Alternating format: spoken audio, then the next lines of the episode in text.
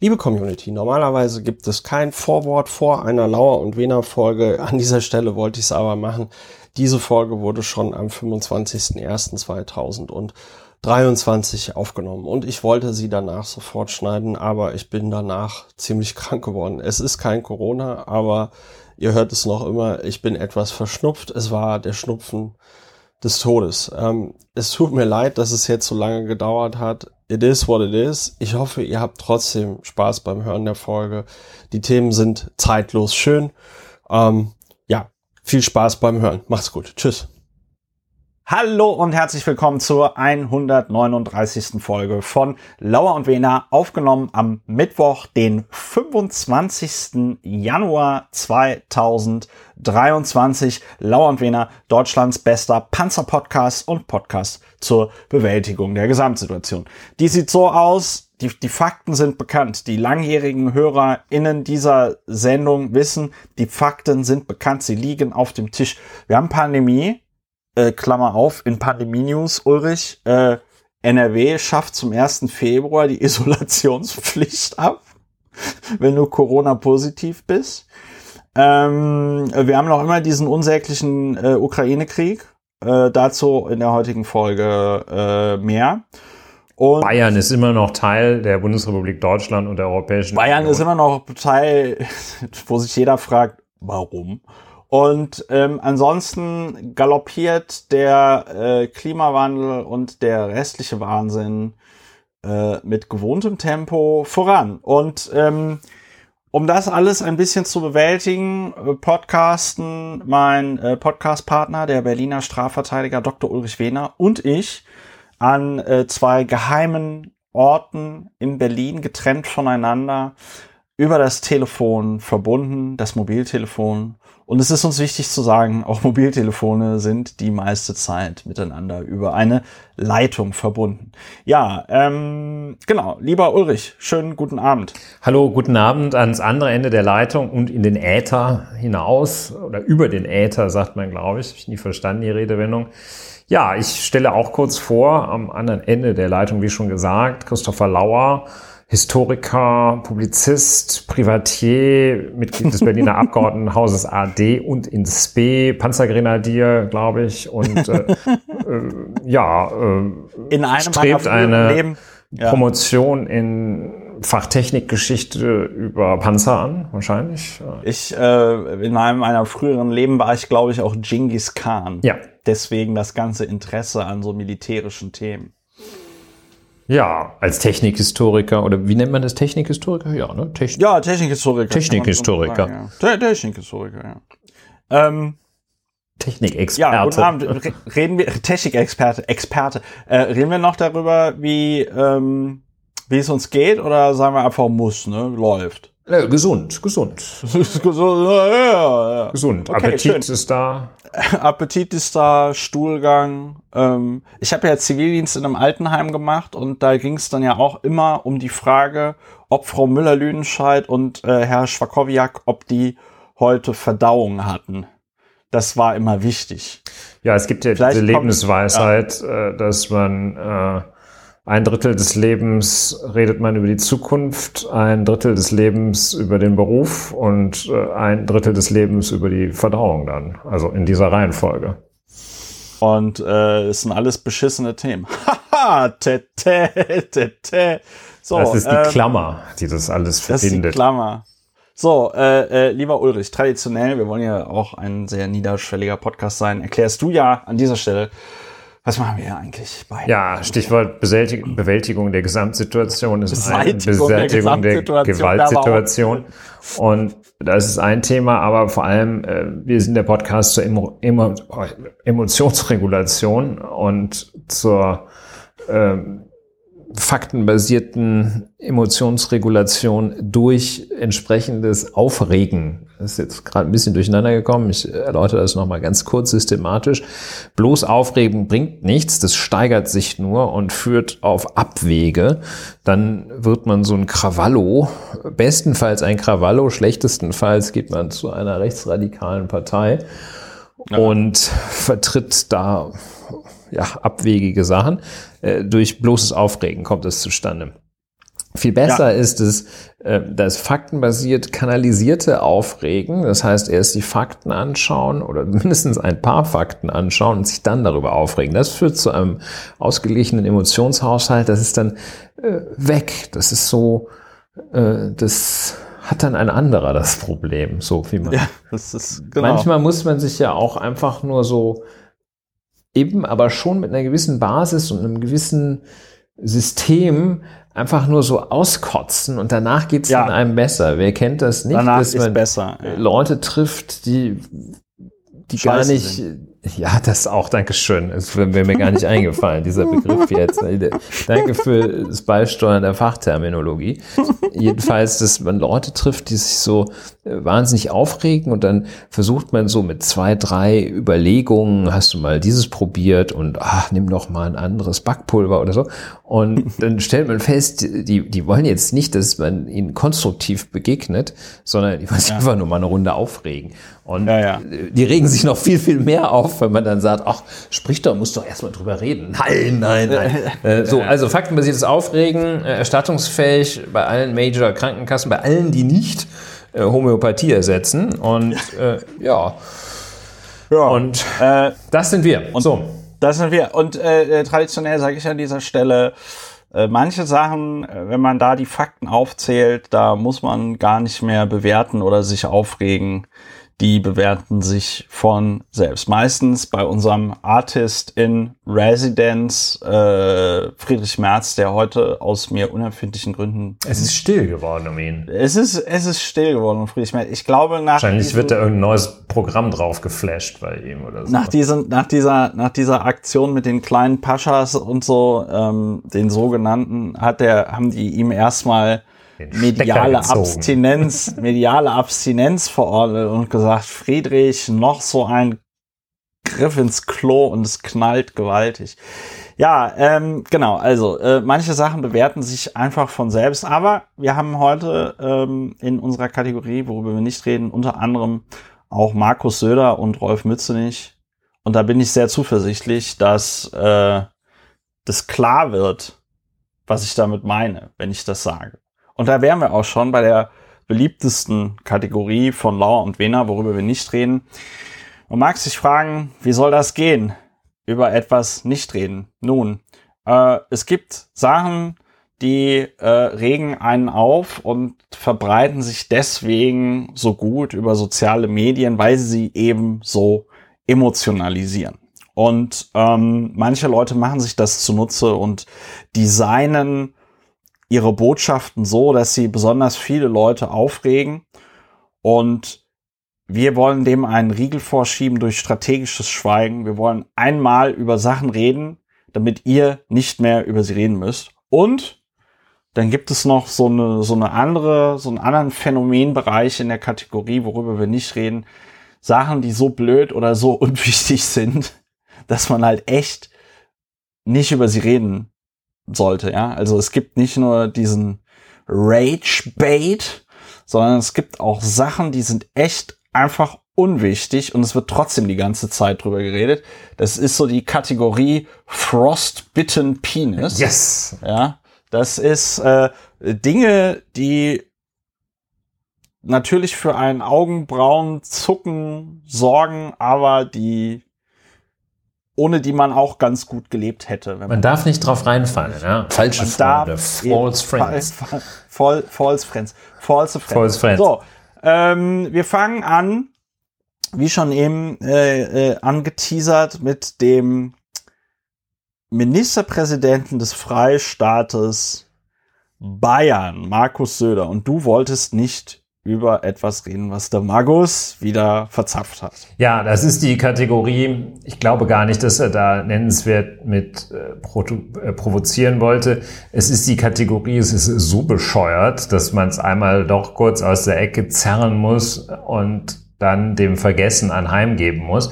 Es offenbart aber dennoch, und deshalb kann man es durchaus mal kurz rausholen, es offenbart eine, ja, eine Perspektive auf die Welt äh, und ein, eine Herkunft, eine Klientelbedienung, die ihresgleichen sucht. Jedenfalls auf dem Kurznachrichtendienst Twitter setzt sich Markus Söder auseinander mit der geplanten Wahlrechtsreform. Also auseinandersetzen, ich hoffe, die Anführungsstriche waren hörbar. Hörbar. Äh, jedenfalls äh, wissen wir ja, dass äh, der Bundestag inzwischen bei 736 Sitzen statt der eigentlich vorgesehenen 598 Sitzen ist und immer wieder versucht wird, dass, dass man doch irgendwie äh, da mal eine Reform hinbekommt, dass der wieder so um die 600 Sitze hat, weil das wird nicht besser. Es gab kürzlich die, diese Übersicht, wer wäre nicht im Bundestag, wenn es diese äh, ausufernde, ja.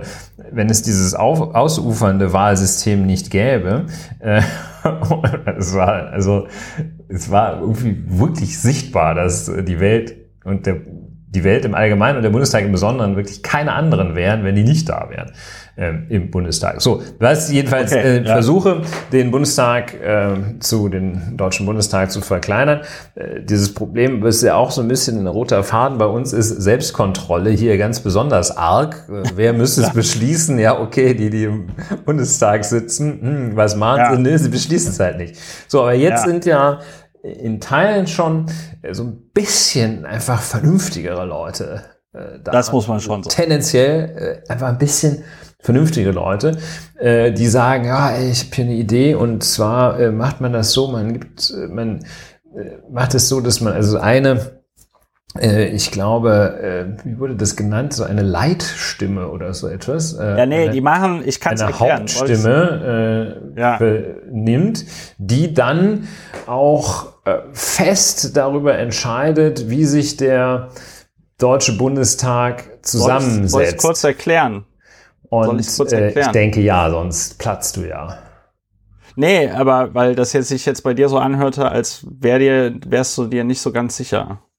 Ja, ich krieg's nicht so ganz präzise hin, aber das kannst du jetzt ja machen. Also das System ist tatsächlich ähm, eine Hauptstimme wenn, ist es das. Oder? Ja, es ist ein bisschen gewöhnungsbedürftig, wenn man ähm, wenn man nicht so, wenn man unser bisheriges System kennt. Unser bisheriges System, das Grundproblem ist ja tatsächlich, wenn Parteien mehr Direktmandate bekommen, als sie eigentlich Sitze im Bundestag hätten durch die Zweitstimmen, dann wird dadurch ja das äh, Zweitstimmenergebnis verzerrt.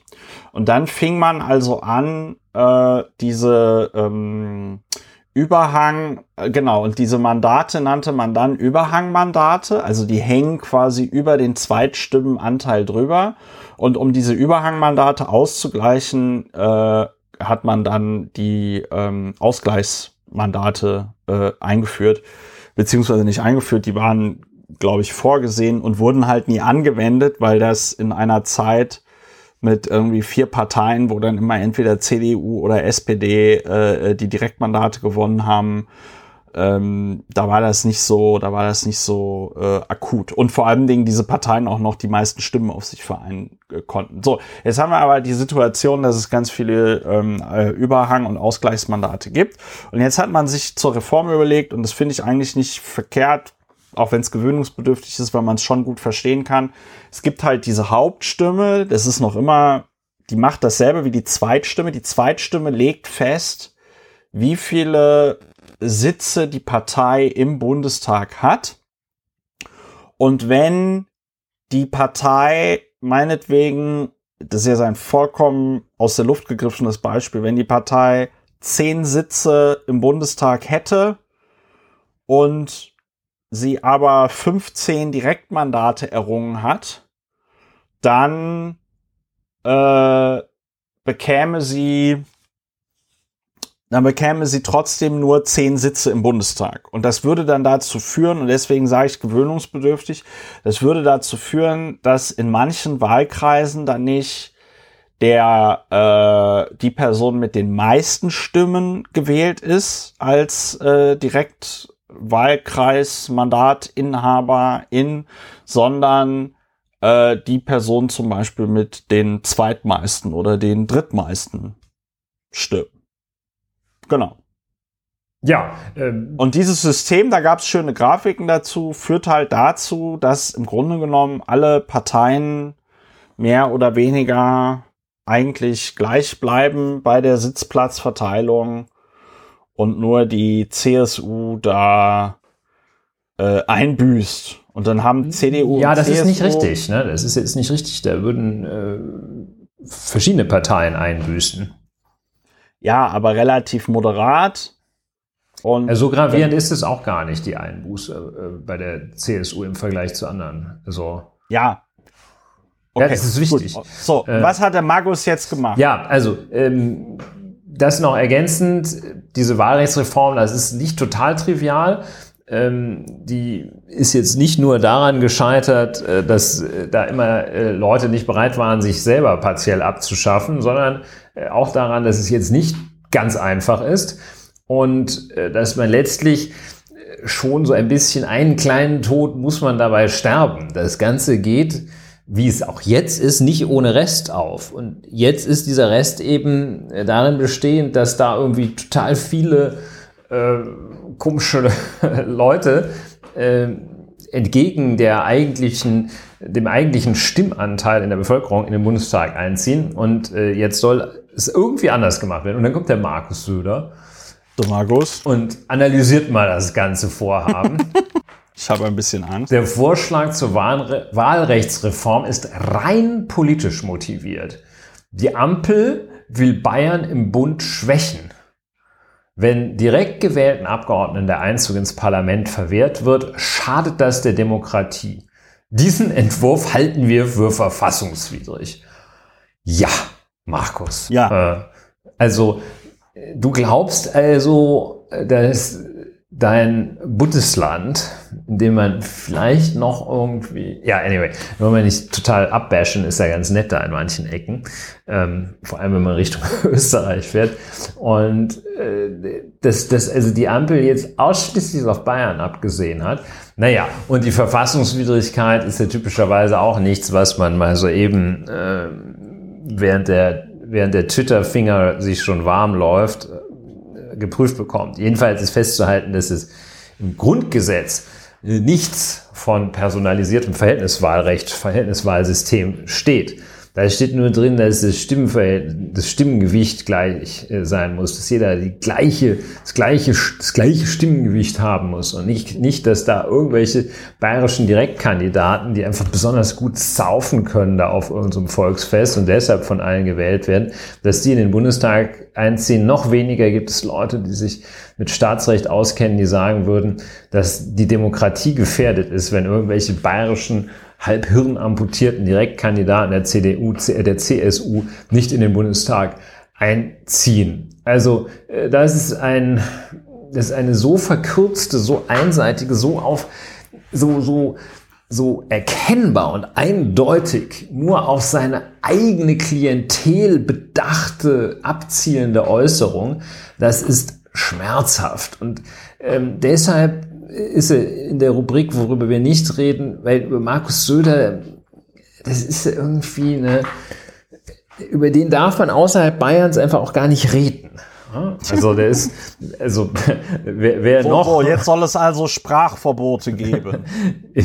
äh, ja, wer da noch, ähm, der, der kommt bei uns ein bisschen zu kurz, das ist der Hubert Aiwanger. Das ist auch noch Der ein, Hupsi. der Ja. Hupsi, das ist auch noch ein ganz großer, da habe ich kürzlich in einem Interview zu Schneekanonen gehört.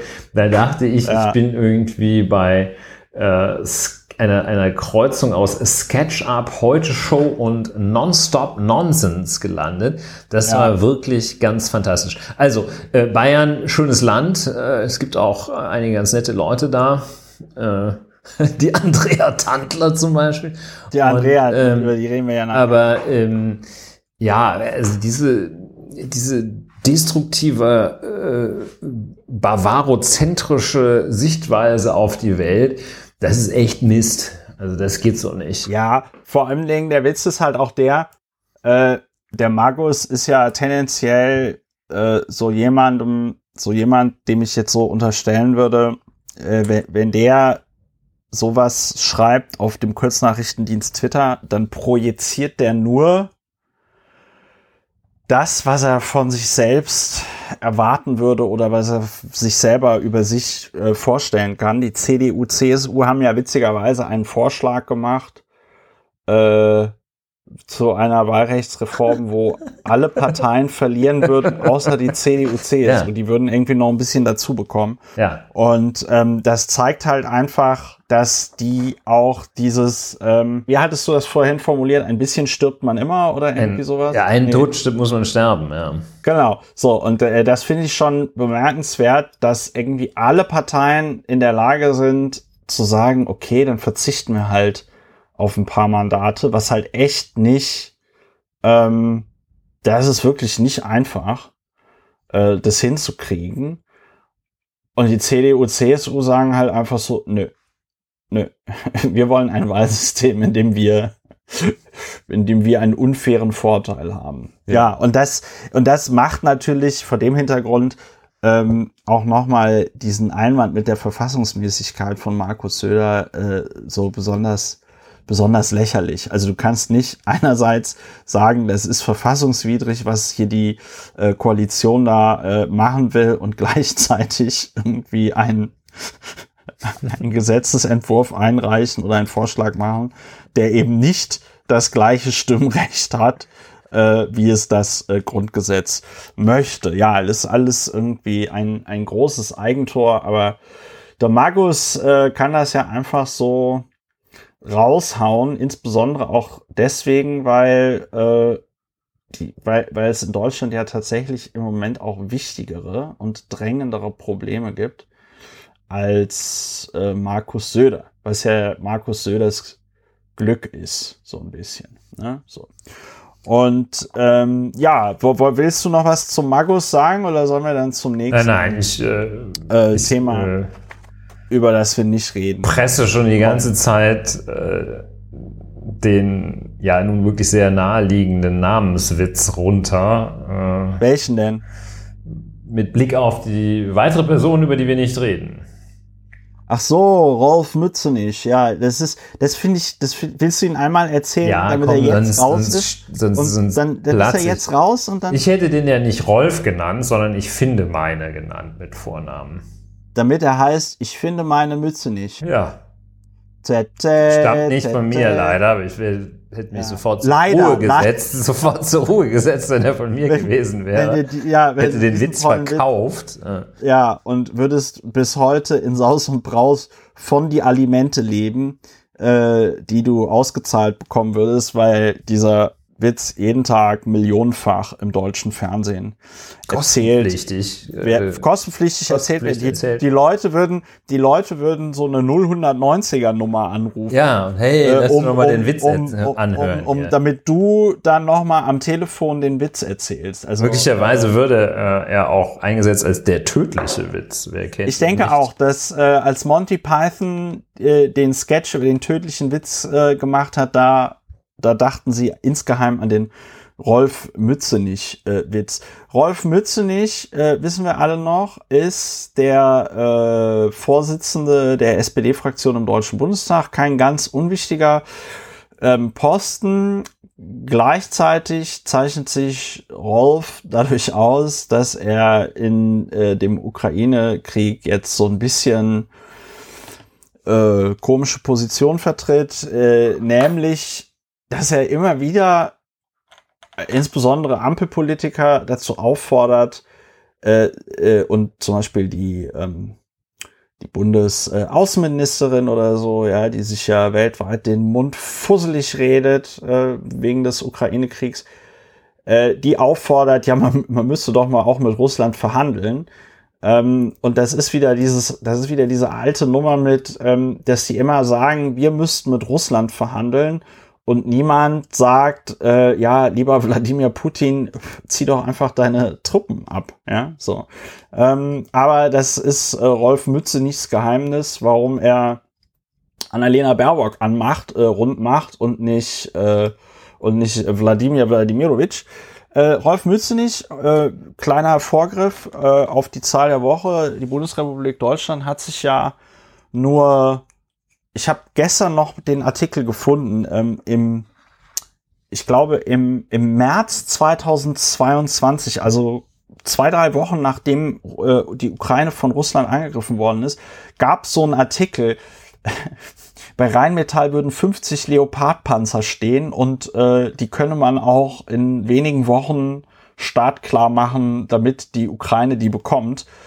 Äh, Noch so ein bisschen also, Kontaktspray an die Zündkerzen. Genau, ein bisschen, bisschen WD-40 noch an die beweglichen Teile dran. Nee, also es wird, ja. es ist äh, nur ein Jahr, nur ein Jahr nachdem dieser äh, äh, Angriffskrieg Russlands begonnen hat, äh, hat sich Deutschland jetzt mal endlich dazu durchgerungen, äh, 14 äh, Leopard 2 Kampfpanzer in die Ukraine zu liefern und äh, ukrainische SoldatInnen an der Steuerung des Leopard 2 Kampfpanzers auszubilden. Da fällt mir ein, wir müssen eigentlich mal jetzt mit dem Alf Frommer über den Leopard reden, weil der Alf war ja beim Bund und äh, war ja richtig so, so, ist ja richtig ausgebildeter Panzerkommandeur und Zug, Zugführer da auch mhm. gewesen. Ja.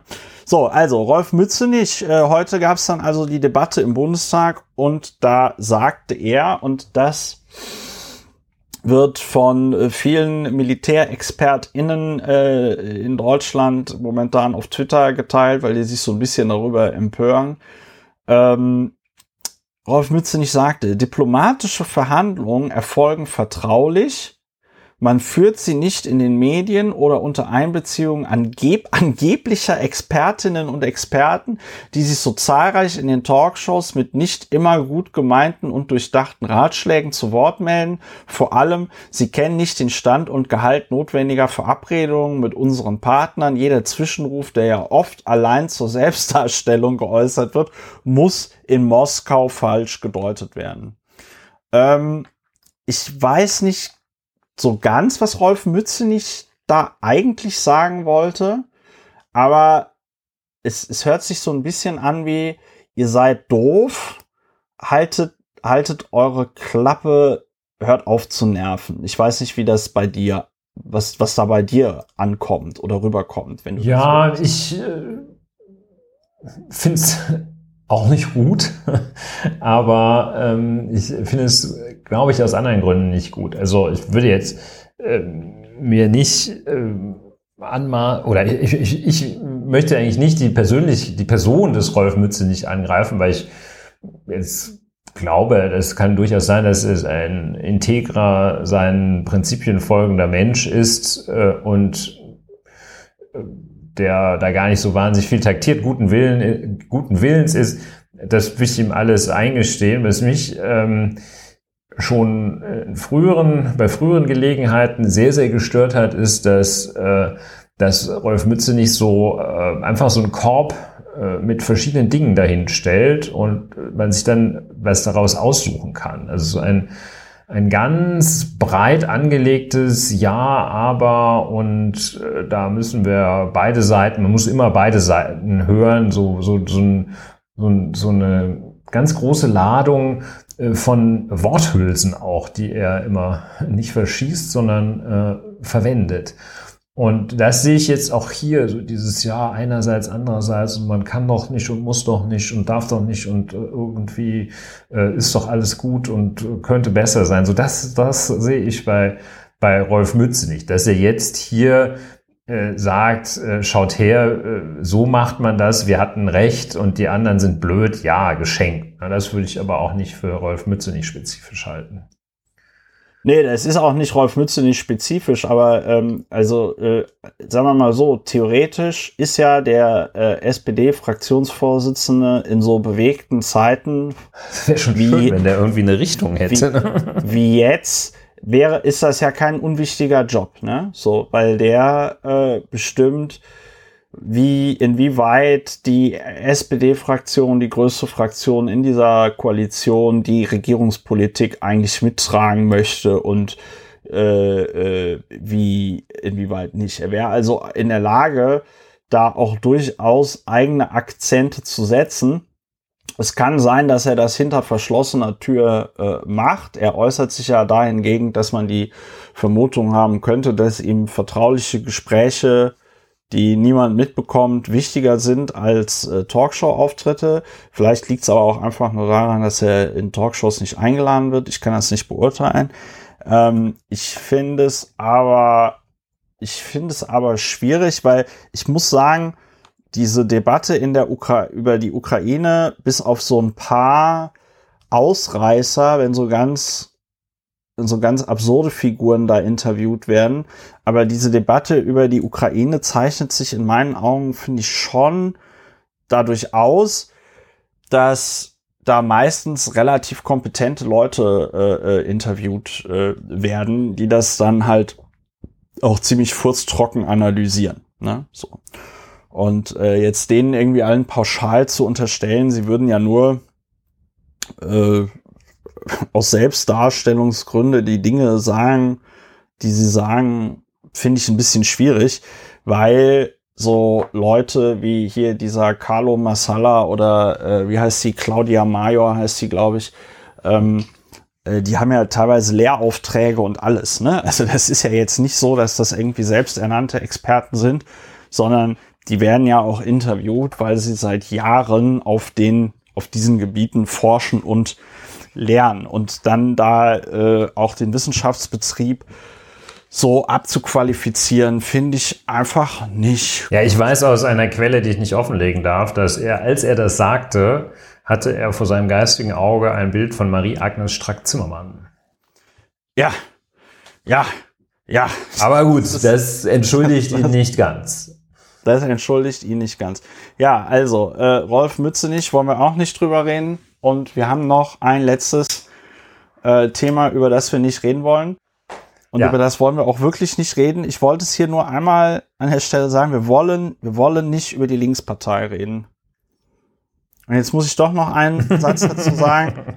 Ähm, die haben, die haben jetzt im Zuge dieser Panzerlieferung, haben die so Synchron-Tweets abgesetzt, ja. Also die haben alle auch an dieselben Personen gerichtet, so Dietmar Bartsch und so andere Leute an dieselben Personen gerichtet, dasselbe getwittert. Und sorry, aber das wirkt halt echt. Ich meine, die Leute haben sich halt zu Recht drüber lustig gemacht und gesagt, okay, welche Partei bekommt hier ihre Tweets aus Moskau vorgegeben? Ja. Und ähm, also ich verstehe nicht, wie man sich. Ich finde, ich finde die die Desintegration der Linkspartei tatsächlich sehr bemerkenswert und ähm, ich finde, ich finde es auch sehr bemerkenswert, wie man ein Jahr nach dieser Invasion noch immer da nicht in der Lage ist, einen vernünftigen politischen ähm, Standpunkt äh, zu vertreten. Ja. Ja, es ist Einher geht es mit dem von mir jedenfalls so empfundenen äh, Totalausfall der Linkspartei auf äh, anderen Gebieten. Die, ja, ja. Also ähm, ich sehe kein, sehe kein Angebot. Also es ist immer, eigentlich war es ja immer auch ganz, eine, immer jedenfalls eine Option, dass wenn man so ein bisschen um die Wahl herum genervt war, dass man sagt, komm hier, Linkspartei, weil es halt die Linkspartei, ich will nicht sagen, dass ich es gemacht habe, aber jedenfalls konnte man das immer überlegen, dass du sagst, komm, machst du halt äh, also so, so, fast so ein bisschen Protestwahl. Äh, ja. Aber ja. Äh, dann, wo man sich sagt, da ist nicht nur Protest, die machen auch so ein paar ganz gute Sachen, kümmern sich hier, kümmern sich da und so. Ähm, das ist aber jetzt gar nicht der Fall. Und äh, ja. das ist, das ist, das ist äh, Fachbegriff nennen doof, weil ja. da dann auch äh, eine, eine Lehre entsteht. Also so, äh, während das, kannst du vielleicht, äh, siehst du das anders ja. oder beurteilst es auch besser, während ja, ja, auch die Piraten, die du ja ganz gut kennst, ja, ein, ein Feld geräumt haben äh, oder verlassen, also auf einem Feld ja dann irgendwie verschwunden sind, von einem Felde verschwunden sind inhaltlicher ja. Art, das dann auch nicht wirklich neu besetzt worden ist. Ja, ja, genau. Äh, genau. So Thema Digitalisierung, Digitalisierung, ist ja so ein Thema, was, und, was bei Spiegel Online unter Netzwelt stattfindet. Ja, ja, ja genau. Äh, ist für uns alle auch Neuland, dieses Internet. Und äh, so verschwindet eben die Linke, räumt ein Feld, äh, das Dass sie in Teilen leider der AfD überlässt. Dass sie dann, ja, äh, und dass dann eben in der Tat dann von der AfD, dass sie noch schlimmer besetzt wird, ähm, ist ja noch schlimmer, ist wirklich noch, in der Tat noch schlimmer, als noch wenn es schlimmer, einfach ja. unbearbeitet bleibt. Aber das Genau. ist, das ist das große, äh, da, deshalb ist das auch sehr, sehr traurig. Da, äh, Es, es ist, ich sage das, ich sage das natürlich auch mit einer gewissen äh, Verbitterung und äh, es ist, es ist tatsächlich ähm, tragisch. ja, ja, das Es ist äh, tatsächlich äh, tragisch und es ist auch auf eine gewisse Art und Weise ironisch, denn ähm, also ich sag mal, die Verwerfungen, die der Kapitalismus verursacht, werden ja mit jedem Jahr immer, immer, immer deutlicher. Und gerade dann bräuchte man ja eine äh, kapitalismuskritische äh, Partei. Aber äh, ich muss sagen, da sind viele, viele Videos von irgendwelchen jungen SozialistInnen auf TikTok zu, zu allgemeinen, zu allgemeinen Fragen des Kapitalismus sind dann da irgendwie politischer und engagierter als das, was von der äh, Linkspartei äh, kommt. Schade, schade, schade. Verlassen Ja, wir- vielleicht sollte wir man- dieses sich Ja. zukünftig überlegen, doch über sie zu reden. Aber ähm, aktuell gibt es keinen Anlass. Deshalb bleibt sie erstmal bis zum Ende dieser Sendung jedenfalls in der, äh, in der Rubrik nicht drüber reden. Es ist auch ein bisschen schade, aber es ist halt so, ne? Ja. Also wir Kann sind bereit, wieder echt drüber zu reden. Äh, Liebe Linkspartei, wenn da mal so eine Idee Wenn da mal kommt, was kommt. wenn da was kommt hier, wenn ihr eure Dann müsst Hausaufgaben ihr, macht. müsst ihr jetzt, müsst ihr auch mal liefern, ne? Ja, müsst liefern. Müsst, so. müsst ihr liefern. Wir haben verstanden, müsst ihr sagen. Dann liefern. Wir werden das analysieren sehr genau und Wir geben das in die Gremien. dann fragen wir uns, warum wir den Wählern nicht deutlich machen konnten, was unsere tollen Themen sind. Genau. wa- So, So, kommen wir zu einem anderen schönen Thema. Pferde. Nach dem, na, Pferde, ja. Deu wir sind ja auch Deutschlands bester ähm, Pferde-Podcast und auch Pferdemädchen-Podcast.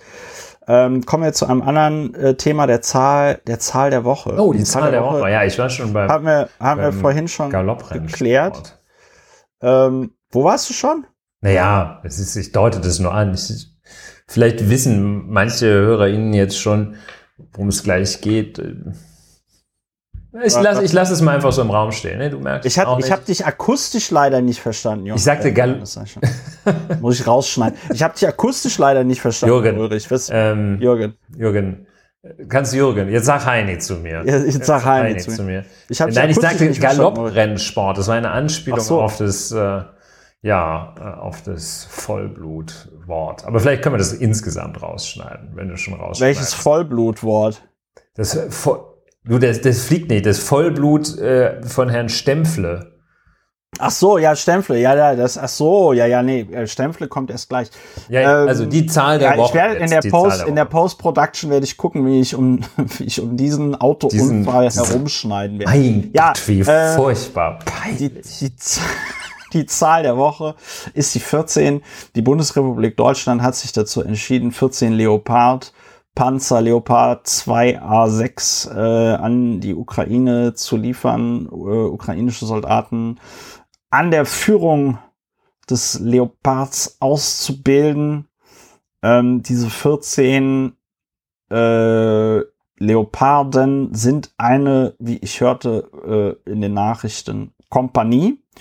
Und man will also von Seiten der EU-Partner zwei Panzerbataillone äh, bereitstellen und das wären dann also 80 äh, Panzer insgesamt. Das heißt, äh, viele andere europäische Länder werden jetzt auch ihre Leopard-Panzer in Richtung Kiew äh, bringen. Und das wird dann der erste große erste große Krieg und richtige, also nicht richtiger Kampfeinsatz ist falsch, sondern es wird dann tatsächlich der erste große Krieg für die äh, Leopard äh, Panzer. Und ich bin mal gespannt, was das in den nächsten Wochen dann, wenn sie äh, wenn sie dann eingesetzt werden, was es dann für Berichterstattung gibt, weil es wurde schon vollkommen zu Recht darauf hingewiesen, es werden natürlich auch einige Leopard-Panzer äh, verloren gehen.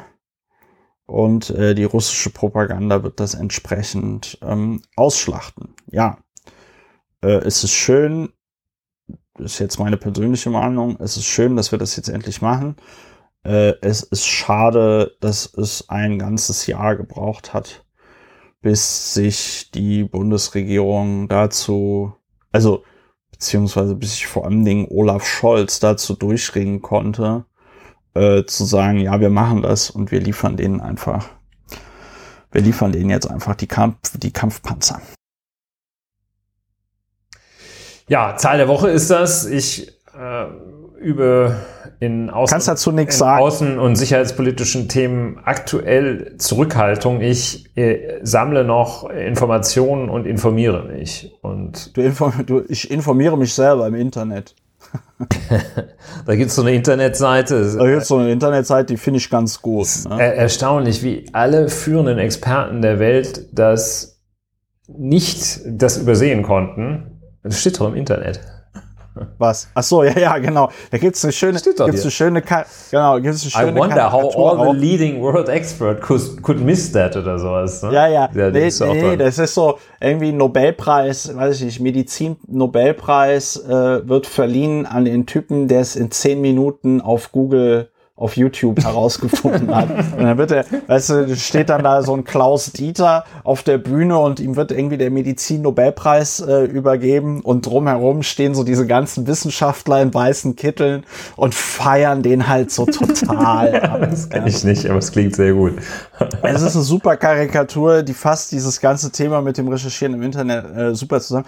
Ich möchte einen, ich möchte noch einen Fun Fact über den äh, Leopard Panzer, über den Leopard 2 äh, hier an der Stelle mitteilen, damit ihr zu Hause beim ähm, Essen, Abendessen oder äh, auch auf der Arbeit in der Kaffeestube, wenn es sowas überhaupt noch gibt. Ich glaube, sowas gibt's ja gar nicht mehr. Das ist ja jetzt alles Homeoffice.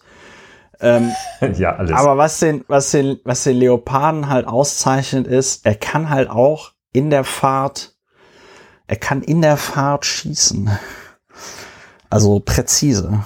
Und das äh, können nicht, können nicht alle Panzer. Viele Panzer müssen, um ordentlich treffen zu können, müssen die anhalten, bevor sie schießen. Der Leopard braucht das nicht. Deutsche Wertarbeit.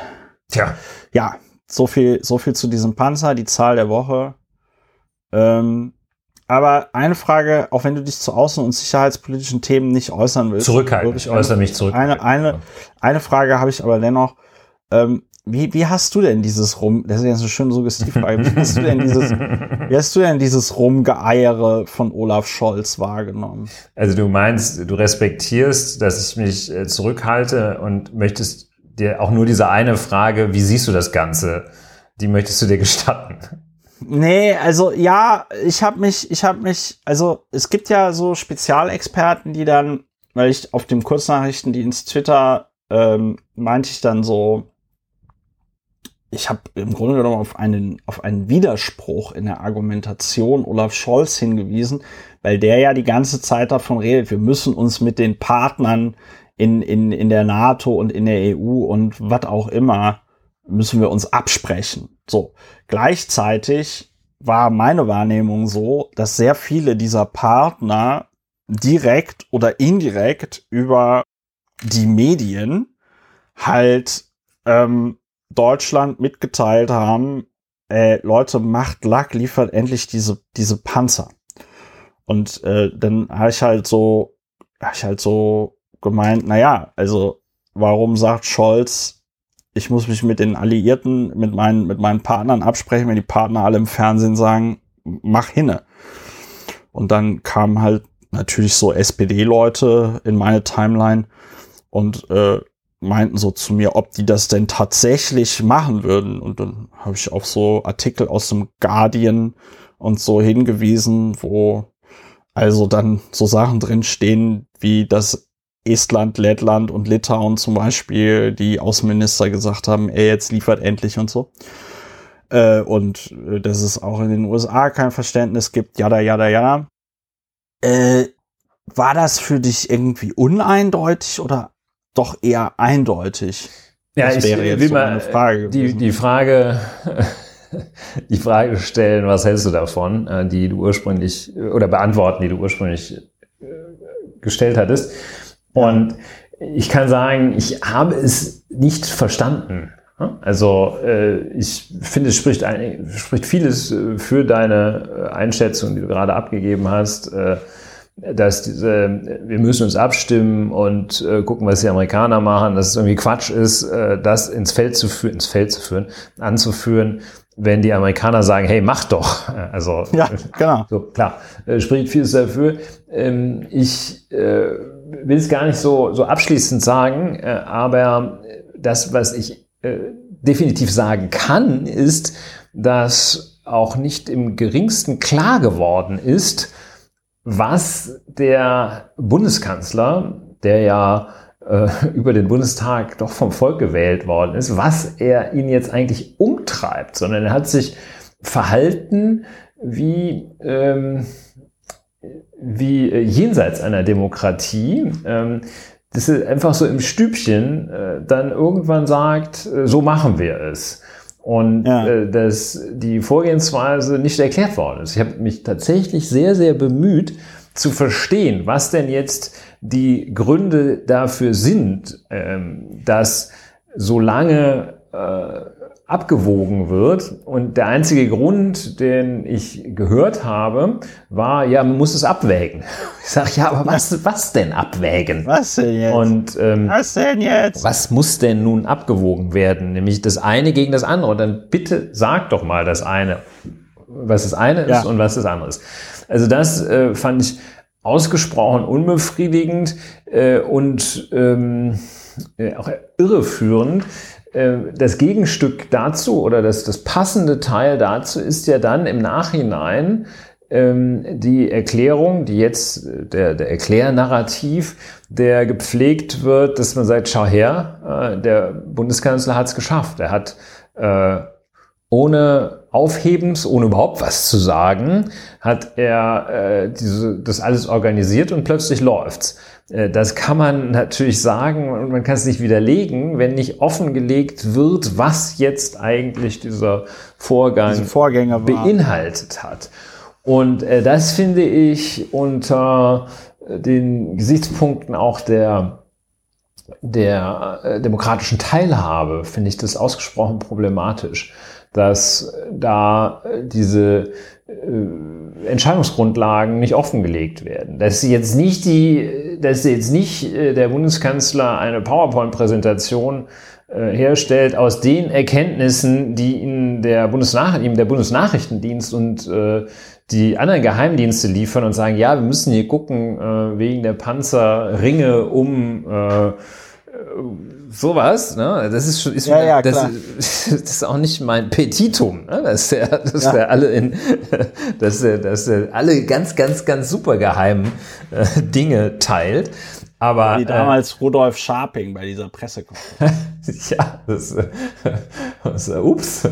Oder dass also die Dokumente äh, zu, in, in seiner Garage, in ja. seiner Garage in Osnabrück bereithält und wer, wer es genau wissen will, muss einfach nur zum Garage Sale kommen, kommen. Und ja, also ähm, das gesagt, äh, das finde ich einfach sehr, sehr bedenklich, sollte der Regierungsstil weiterhin sein. Das gibt es ja immer. Er zieht sich dann irgendwie ein paar Wochen zurück und dann plötzlich sagt er, ah, ich hab's.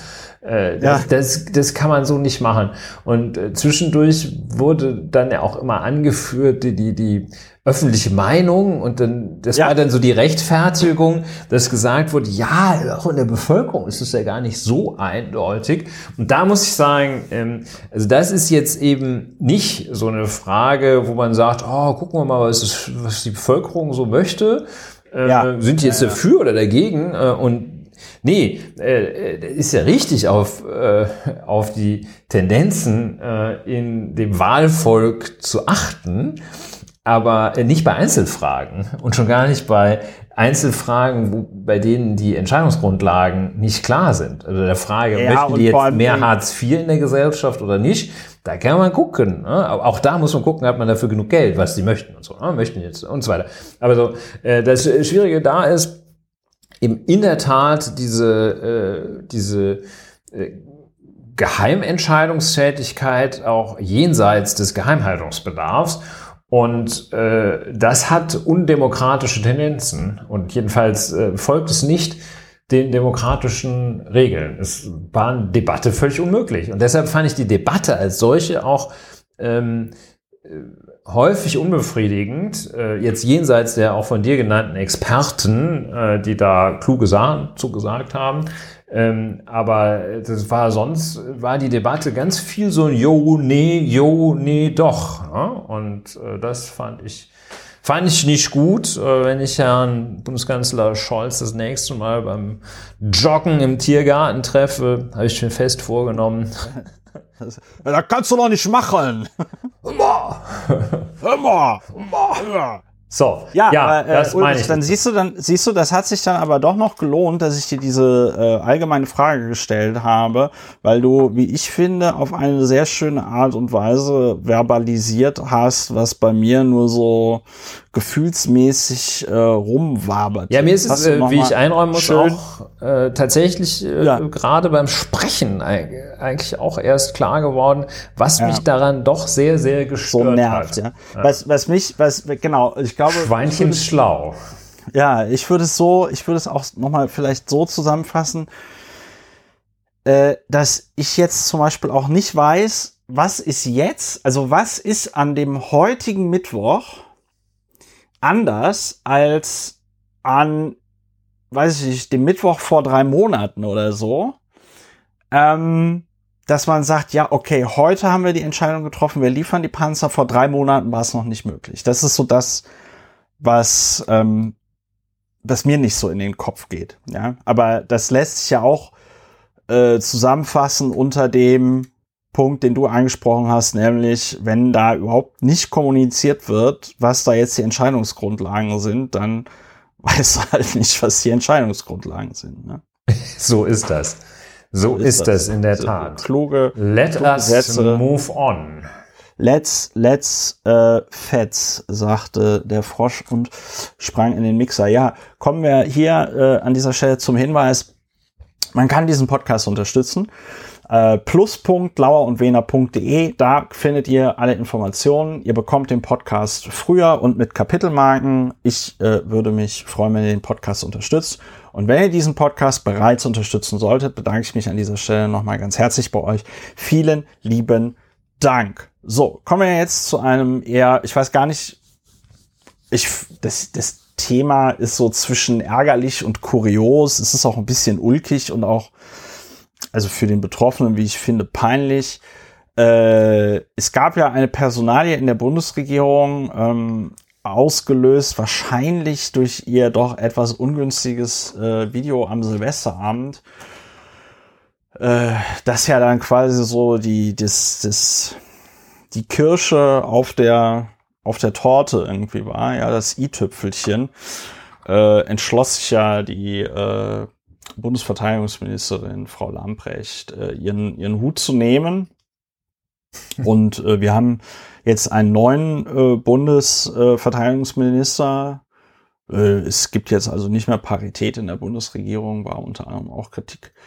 Ähm, wir haben einen neuen Bundesverteidigungsminister, äh, äh, Boris, Boris Pistorius, von dem ja einige Leute sagen, er sähe so aus wie Armin Laschet. Und äh, da hat so eine Frau, der ich auch folge auf, äh, auf Twitter, hat dann so eine Collage gemacht, wo sie so die, wo sie so die, ähm, wo die so die, äh, die Gesichtshälften von, ähm, Gemorpht hat. von gemorpht hat und das war so lustig. Ich muss das hier an dieser Stelle vor, vorlesen. Die heißt Grumpy Emmy und sie machte so eine Collage mit äh, Boris Pistorius. Ich muss hier leider ein bisschen scrollen. Sie postet leider sehr, sehr viel. Und zwar einmal Aris Lastorius. Bormin, Bormin Pistorchet. Arlasch Ristorius und und und und Bopis Bopis Minchet. Und äh, da muss ich, da muss ich an der Stelle sagen, das war ein sehr lustiger Tweet, der hat vollkommen zu Recht 1631 Likes und 164 das ist deutlich bekommen. zu wenig meines Das Erachtens. ist deutlich zu wenig. Ja, ich fand also die die ähm, die ähm, diese Zusammenschnitte da aus Armin Laschet und Boris Pistorius fand ich jetzt gar nicht so beeindruckend. Ähm, also es hat sie sich natürlich auch viel Mühe gegeben, aber ich muss an der Stelle sagen, ich finde halt, dass Armin Laschet und Boris Pistorius sehen sich halt irgendwie null ähnlich. Äh, aber das mag meine persönliche Meinung sein. Aber ich muss sagen, so Namen wie Aris Lastorius, Bormin Pistorchet, Bormin Pistorchet ist echt mein Favorit. Und, und Bopis Minchet ist halt einfach total geil. Also, wenn ich mal ein äh, Kind haben sollte, ich äh, favorisiere den Vornamen Bopis auf jeden Fall. Ich meine, gut, damit signalisierst du, da, damit, damit signalisierst du deinem Kind natürlich auch, dass du es nicht magst, aber ähm, da muss es dann, da muss es dann durch an der Stelle. Ja, also Armin Laschet, äh, jetzt schöner Versprecher. Boris Pistorius, neuer Bundesverteidigungsminister, wurde am, äh, ich glaube, ja, letzte Woche, dann am 17. wurde er vereidigt, oder? Ja, ne, äh, war es nicht der 20, war es nicht der Freitag, der 20. Ich gucke. Das müssen wir raus. Aris, raus. Äh, doch, äh, Aris äh, Brimborius. Ja, Aris Brimborius. Pistorius wurde nach dem Rücktritt von Christine Lambrecht am 17. Januar als neuer Bundesverteidigungsminister vorgeschlagen. Er wurde am 19. Januar ernannt und vereidigt.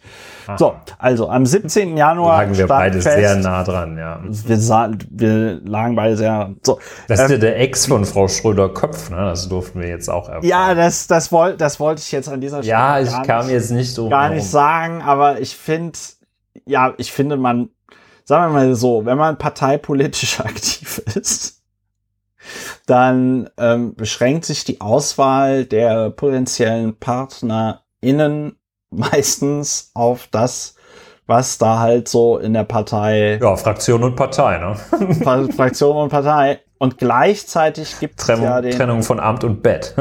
ja, gibt oh, es, dö, dö, gleichzeitig gibt es ja den sehr guten Spruch, äh, den es ja auch in der Abwandlung gibt, ähm, den sehr guten Spruch, don't fuck the party. Und äh, es gibt ja auch den Spruch, äh, don't fuck the company. Oder da wie man im Verteidigungsministerium sagt, nicht in der Kaserne schießen. Nicht, nicht in der Kaserne schießen. Ähm, und da kann ich aus eigener Erfahrung sagen, es, es stimmt. Es stimmt. So, also Boris, okay, Boris Pistorius, schön, Boris Pistorius. Gut, dass wir das erfahren äh, durften, ja. Boris Pistorius hat also dann auch ein paar Umbauten äh, vorgenommen und den äh, den Sprecher, sein, sein, den Sprecher, den er quasi von Frau Lamprecht übernommen hat, den Frau Lamprecht von äh, Frau Annegret Kramp-Karrenbauer übernommen hat, was ich sehr ungewöhnlich finde, weil ja, also macht man eigentlich nicht. Zumal, wo Frau Lambrecht ja den halben Laden ausgetauscht hat. Ja, und ja, ja, ja. Es gab, äh, es gab auf Business Insider auch mal einen ganz guten, wie ich fand, Artikel, der das so ein bisschen beleuchtet hat, dass dieser Sprecher da im Hintergrund ganz schön rumwütet und wohl auch so für das eine oder andere Missgeschick, was Frau Lamprecht da verzapft hat, auch im Grunde genommen direkt äh, äh, verantwortlich ist. Hm. Und also auch, muss wohl ein ganz anstrengender, auch allüriger Typ gewesen sein, der sich dann irgendwie beschwert hat, wenn er bei irgendeiner Maschine der Flugbereitschaft nicht mit bei der Ministerin saß und lauter solche Sachen. Also so ein richtiger, halt so ein, so ein Cheftyp, wo immer alle Leute die Augen verdrehen. Den Eindruck hatte ich nach diesem Lesen von dem Business Insider. Hm. Ja, jedenfalls, er ist es nicht mehr. Und es ist eine andere Person. Diese andere Person heißt Michael Stempfle.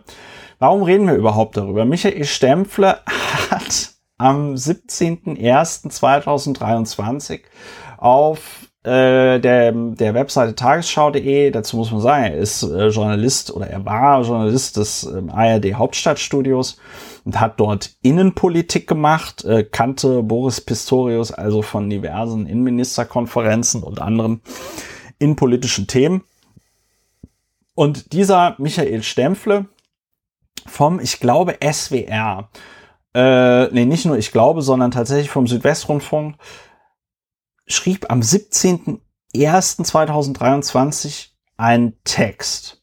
Neuer Verteidigungsminister Pistorius ein Vollblutpolitiker, der anpackt. Ja, vielleicht Wer gehen wir mal die, Desi- ja, vielleicht gehen wir die Überschriften gleich auch mal durch. Die Ja, ja, die Zwischenüberschriften wollte ich als, ja, ja. Ich wollte jetzt noch den, den, Ja, den. Teaser vorlesen und dann halt die Zwischenüberschriften. Wer sich mit dem designierten Verteidigungsminister Pistorius anlegt, sollte mit schlagkräftiger Gegenwehr rechnen. Der Niedersachse ist Vollblutpolitiker und was er tut, hat er sich gut überlegt. So, dann Zwischenüberschriften. Eine Stimme, die Gewicht hat. Pistorius warb dafür, afghanische Ortskräfte auszufliegen. Meyer Pistorius hervorragend geeignet. Dazu muss man sagen, dass Georg Meyer der SPD-Innenminister aus Thüringen ist. Ja, aber gut, äh, selbstbewusst und ehrgeizig.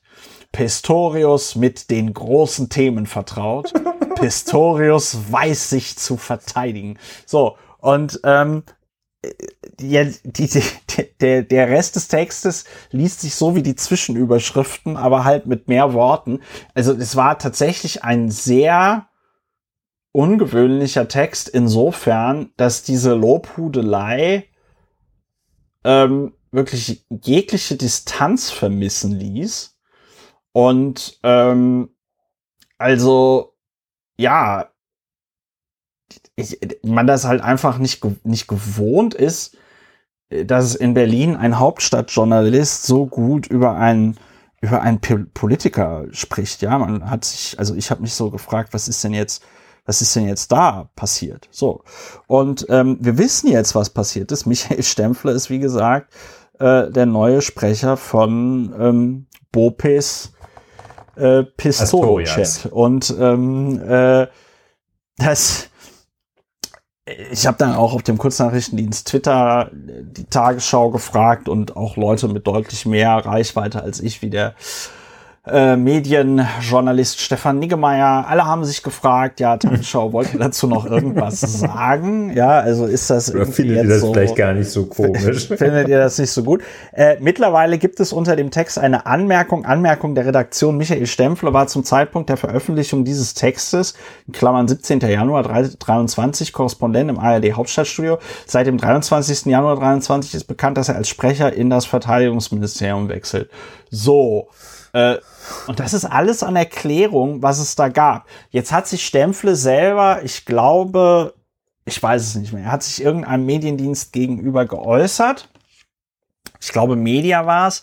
Und ähm, hat gesagt, er hätte erst am Samstag, also am Tag, an dem äh, Boris Pistorius vereidigt worden ist, oder war es jetzt der Freitag? Ich habe ein, ein Kurzzeitgedächtnis. Zeitgitterstörung. Nee, am 19. Januar wurde er ernannt und äh, äh, vereidigt. Also äh, Donnerstag wurde Pistorius also vereidigt. Ähm, und am 21. klingelt beim Stempfle das Telefon. Und äh, ja, wahrscheinlich war Pistorius selber direkt am Apparat und hat gesagt, hier, Herr Stempfle, wollen Sie nicht für mich arbeiten? Ich habe hier einen Artikel gelesen, wollen Sie nicht für mich arbeiten? Und ich kann, ich kann, ich kann an dieser Stelle tatsächlich ausschließen, also ohne es zu wissen, ich weiß es nicht, aber ich würde sagen, zu 99 Prozent kann man ausschließen, dass es nicht schon vorher irgendein Gespräch zwischen dem Stempfle und irgendwelchen ähm, äh, SPD-Politikern gab über eine wie auch immer geartete Zusammenarbeit. Also, weil, ganz ehrlich, du kannst, du brauchst als äh, Politiker zu deinem Sprecher, zu deiner Sprecherin, brauchst du ein besonderes Vertrauensverhältnis. Diese Person musst du äh, gut können und wenn du ein, sag ich mal, guter Politiker bist, suchst du dir auch eine Person aus, äh, die dir im Zweifelsfall sagt, du, hör mal, ich halte das für eine schlechte Idee, das solltest du mal nicht machen. Ja, also das, so viel, so viel Zeit muss sein. Also die, die, diese ganzen, diese ganzen Unglücke, PR-Unglücke passieren ja auch deswegen, weil dann Politiker irgendwelche äh, Schleimscheißer um sich herum versammeln und ähm, ja, diese Schleimscheißer dann einem nicht sagen, wann man mal aufhören sollte. Ne? So und äh, das ist ein das ist also ein ganz, ganz, ganz großes Problem. Ich halte es also für ausgeschlossen, dass ähm, der Stempfle und der Pistorius vorher nicht mal da irgendwas. Ähm, es, li es liegt schon wirklich sehr, sehr nahe, muss man so, sagen. So, und naja, vor allem, man muss auch sagen, der Stempfle hat halt, der hat halt Innenpolitik gemacht, der ist zu diesen Innenministerkonferenzen gegangen. Ich finde, was auffällig ist, ich habe mir dann tatsächlich mal die Mühe gemacht und habe mir alte Artikel von dem irgendwie durchgelesen. Was auffällig ist, ist, dass tatsächlich in der zweiten Hälfte des vergangenen Jahres wurden seine, ähm, seine SPD äh, doch sehr positiv. Es gab da auch einen Artikel äh, über, über Nancy Faeser, wo er also Nancy Faeser dann auch äh, in einem sehr guten Licht erschienen hat erscheinen, erscheinen lassen. Und ähm, ich mir so gedacht habe, okay, vielleicht war sein Plan mal für Nancy Faeser zu arbeiten.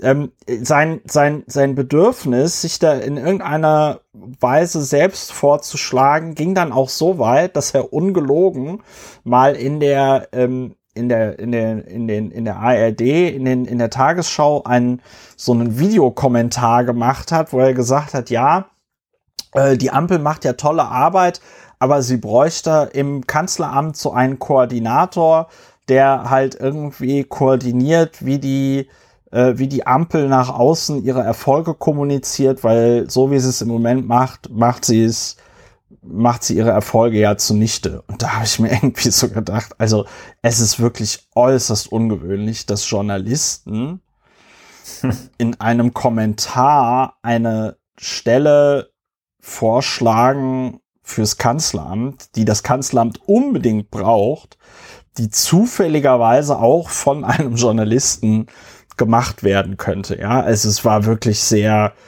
also wie ich fand, sehr, sehr schräger Kommentar. So, also in der zweiten Jahreshälfte 22 bekommt man das Gefühl, Herr Stempfler hat Sehnsucht nach der SPD. Äh, ja, und da sind wir, und da sind wir jetzt. Und ich finde es irgendwie ein bisschen komisch, dass die Tagesschau sich dazu leider gar nicht so äußert, weil das ist echt Wasser auf die Mühlen von den ganzen Verschwörungsdullis, die dann sagen, ja, es gibt ja keine Distanz zwischen zwischen denen und die und die öffentlich-rechtlichen sind ja auch eh alle so linksgrün versifft und was sie dann da immer alles sagen. Aber äh, ich habe ja jetzt genug geredet, lieber Ulrich. Was, was macht das? Was macht das denn mit dir, wenn du das so? Ja, dieser Text ist, äh, das Lachen äh, löst er aus, bleibt ein bisschen im Halse stecken, aber das Lachen vorher äh, bleibt halt schon. schon. Ist schon Comedy Gold. Äh, das ist tatsächlich Comedy Gold. Und zwar ist er ja von der Machart her, man stößt häufig auf solche Texte, wenn irgendwelche eher so zweitklassigen WerberInnen ja. so, ein, äh, so ein Werbetext für irgend so ein auch zweitklassiges Restaurant, Resort oder sowas äh, ja. Äh, schreiben. Also einfach so, wenn du so siehst, ja. so ein Werbetext, der, der ist, ah, also ist im Grunde genommen so ein Werbetext, der, wie man ihn so äh, in, in so im, im weiß ich, in diesem Bahnmagazin, das ich auch lange nicht gelesen habe, findet, ähm, wo dann so klein steht, aha, das ist gar kein redaktioneller Beitrag, das merkt ja. man dann aber schon. Und ja, da so, was, so das, hier es mehr als Entspannung. Äh, und ja, auch für auch Genießer kommen voll auf ihre Kosten. Ja, ja, und äh, Genussmomente, soweit das Auge reicht, bla bla. Ja, ja, es hört und, sich ein bisschen, äh, mir ist gerade eingefallen, es hört sich so ein bisschen an wie ein Werbetext für die für die neue CD von Frank Zander. Ja, also so äh, auch Rocker kommen nicht zu kurz. Ja, ja, ja. ja. Äh, kommen ein, voll auf ihre Kosten. Ein Mann für alle Fälle. Er ja. äh, geht dahin, wo es weh tut und so. Also es ist wirklich ja, so, auch so, so.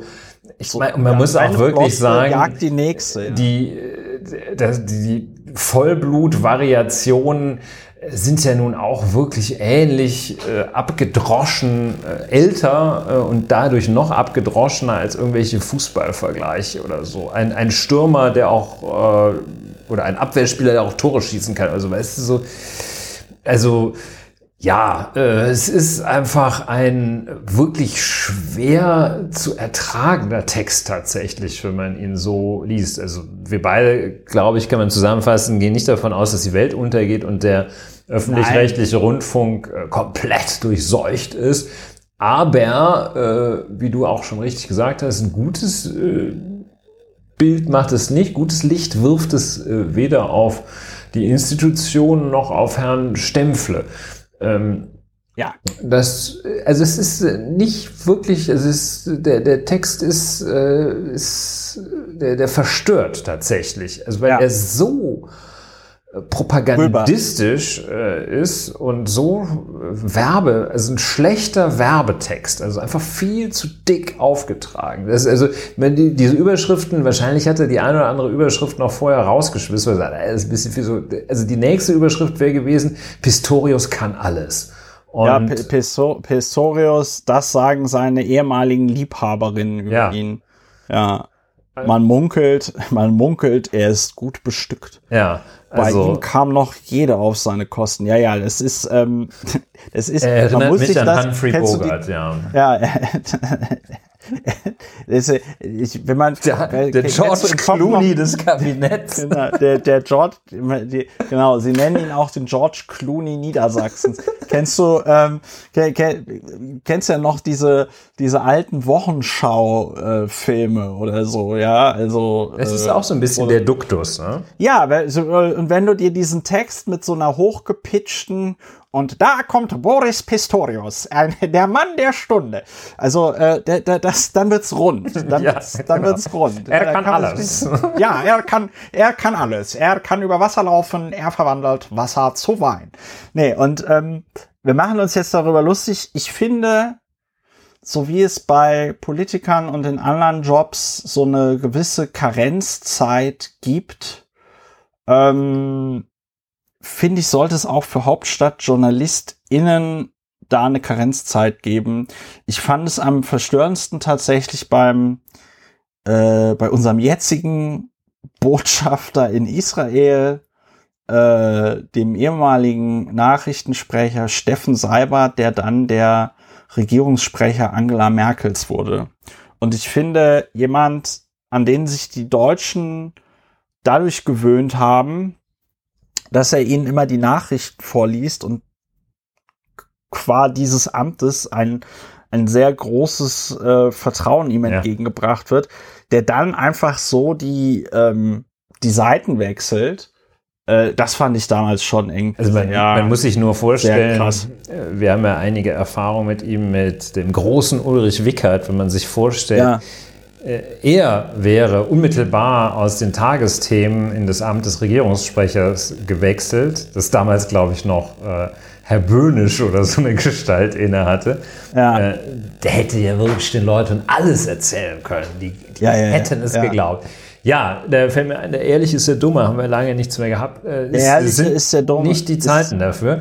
Aber es ist, sind nicht die Zeiten, ja. Äh, du Aber hast äh, äh, ja, das ist sehr, sehr richtig. Weißt man, du hast es auch schon kurz angesprochen, ähm, was jetzt äh, sehr ärgerlich ist. Anderer äh, Aspekt der, des Ärgernisses ist, dass die Parität dahin ist. Die Parität, die ohnehin schon ähm, nur dann bestand, wenn man äh, das Bundeskabinett ohne Bundeskanzler gezählt hat und sagt, okay, ja, ja ist das schon eine abenteuerliche Zählweise, aber okay. Ähm, bei den MinisterInnen hast du jedenfalls 50-50 hingekriegt. Äh, das ist äh, deshalb sehr ärgerlich, weil es äh, so vollmundig angekündigt worden war und auf die Fahne geschrieben, ans Revers geheftet worden ist. Ähm, stellt sich übrigens auch die Frage, apropos Revers, kurzer Exkurs, was Herr Scholz immer mit seinem, mit diesem Knopf an seinem Anzug macht, der ist wahrscheinlich, ja, weiß ich nicht, aber das äh, Exkursende. Wieso, was macht er damit? Der Nestel, der immer so rum, musst du mal drauf achten. Der, der ja, ist, vielleicht ist er, vielleicht ist er nervös, Ulrich. Hm. Soll ja vorkommen. Ja, aber, äh, gut. Anyway, ähm, Parität ist dahin. Ähm, also das ist jetzt wird verziehen, wenn man sagt, okay, es muss irgendwie äh, schnell gehen und äh, Qualität musste, vor. Es musste schnell ein Vollblutpolitiker, der anpackt, her. Qualität vor äh, Sexus. Ja, ja, ja, okay. Also ähm, die muss auch jetzt nicht äh, rechnerisch in jedem Einzelfall da sein, aber ähm, ja, ist halt irgendwie schon ärgerlich, muss ich sagen. Und, äh, ja, sagen wir mal so, also ich glaube, äh, dass es in der SPD durchaus ähm, die eine oder andere Frau gegeben hätte, die das mit der Bundesverteidigungsminister gekonnt hätte.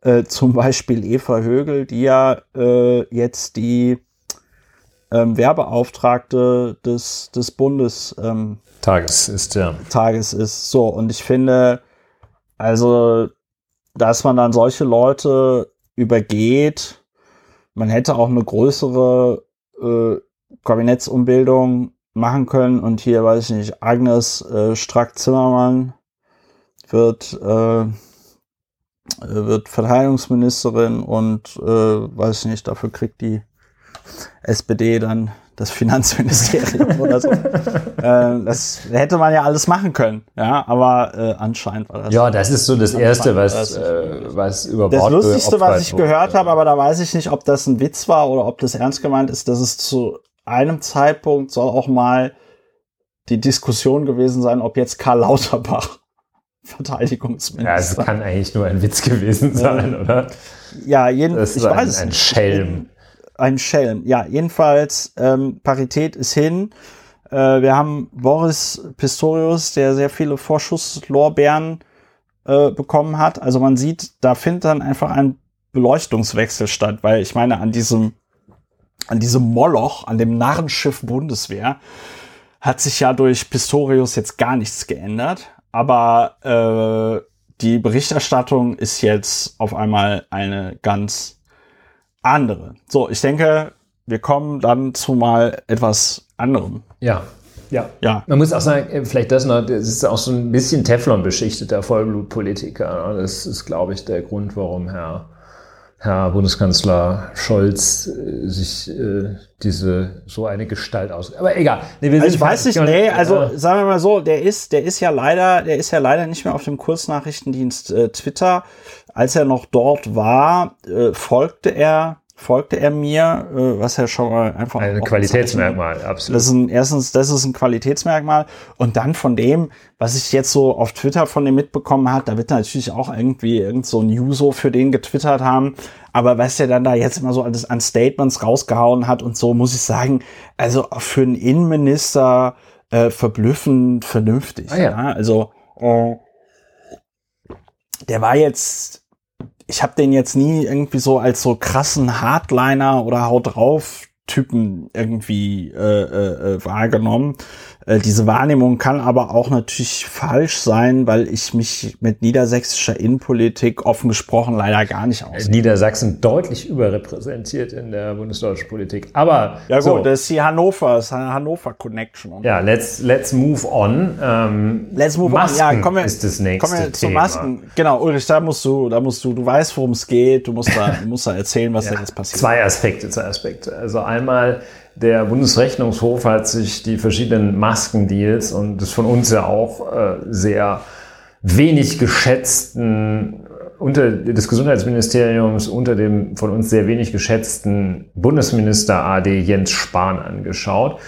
Und da gab es also von, von, von Beschaffung und Vergabe kann eigentlich keine Rede sein, sondern es wurden also Schiffsladungen mit Geld irgendwo hingestellt und gesagt, jeder, der hier ein paar Masken hinlegt, darf sich so viel nehmen, wie er tragen kann von dem Geld.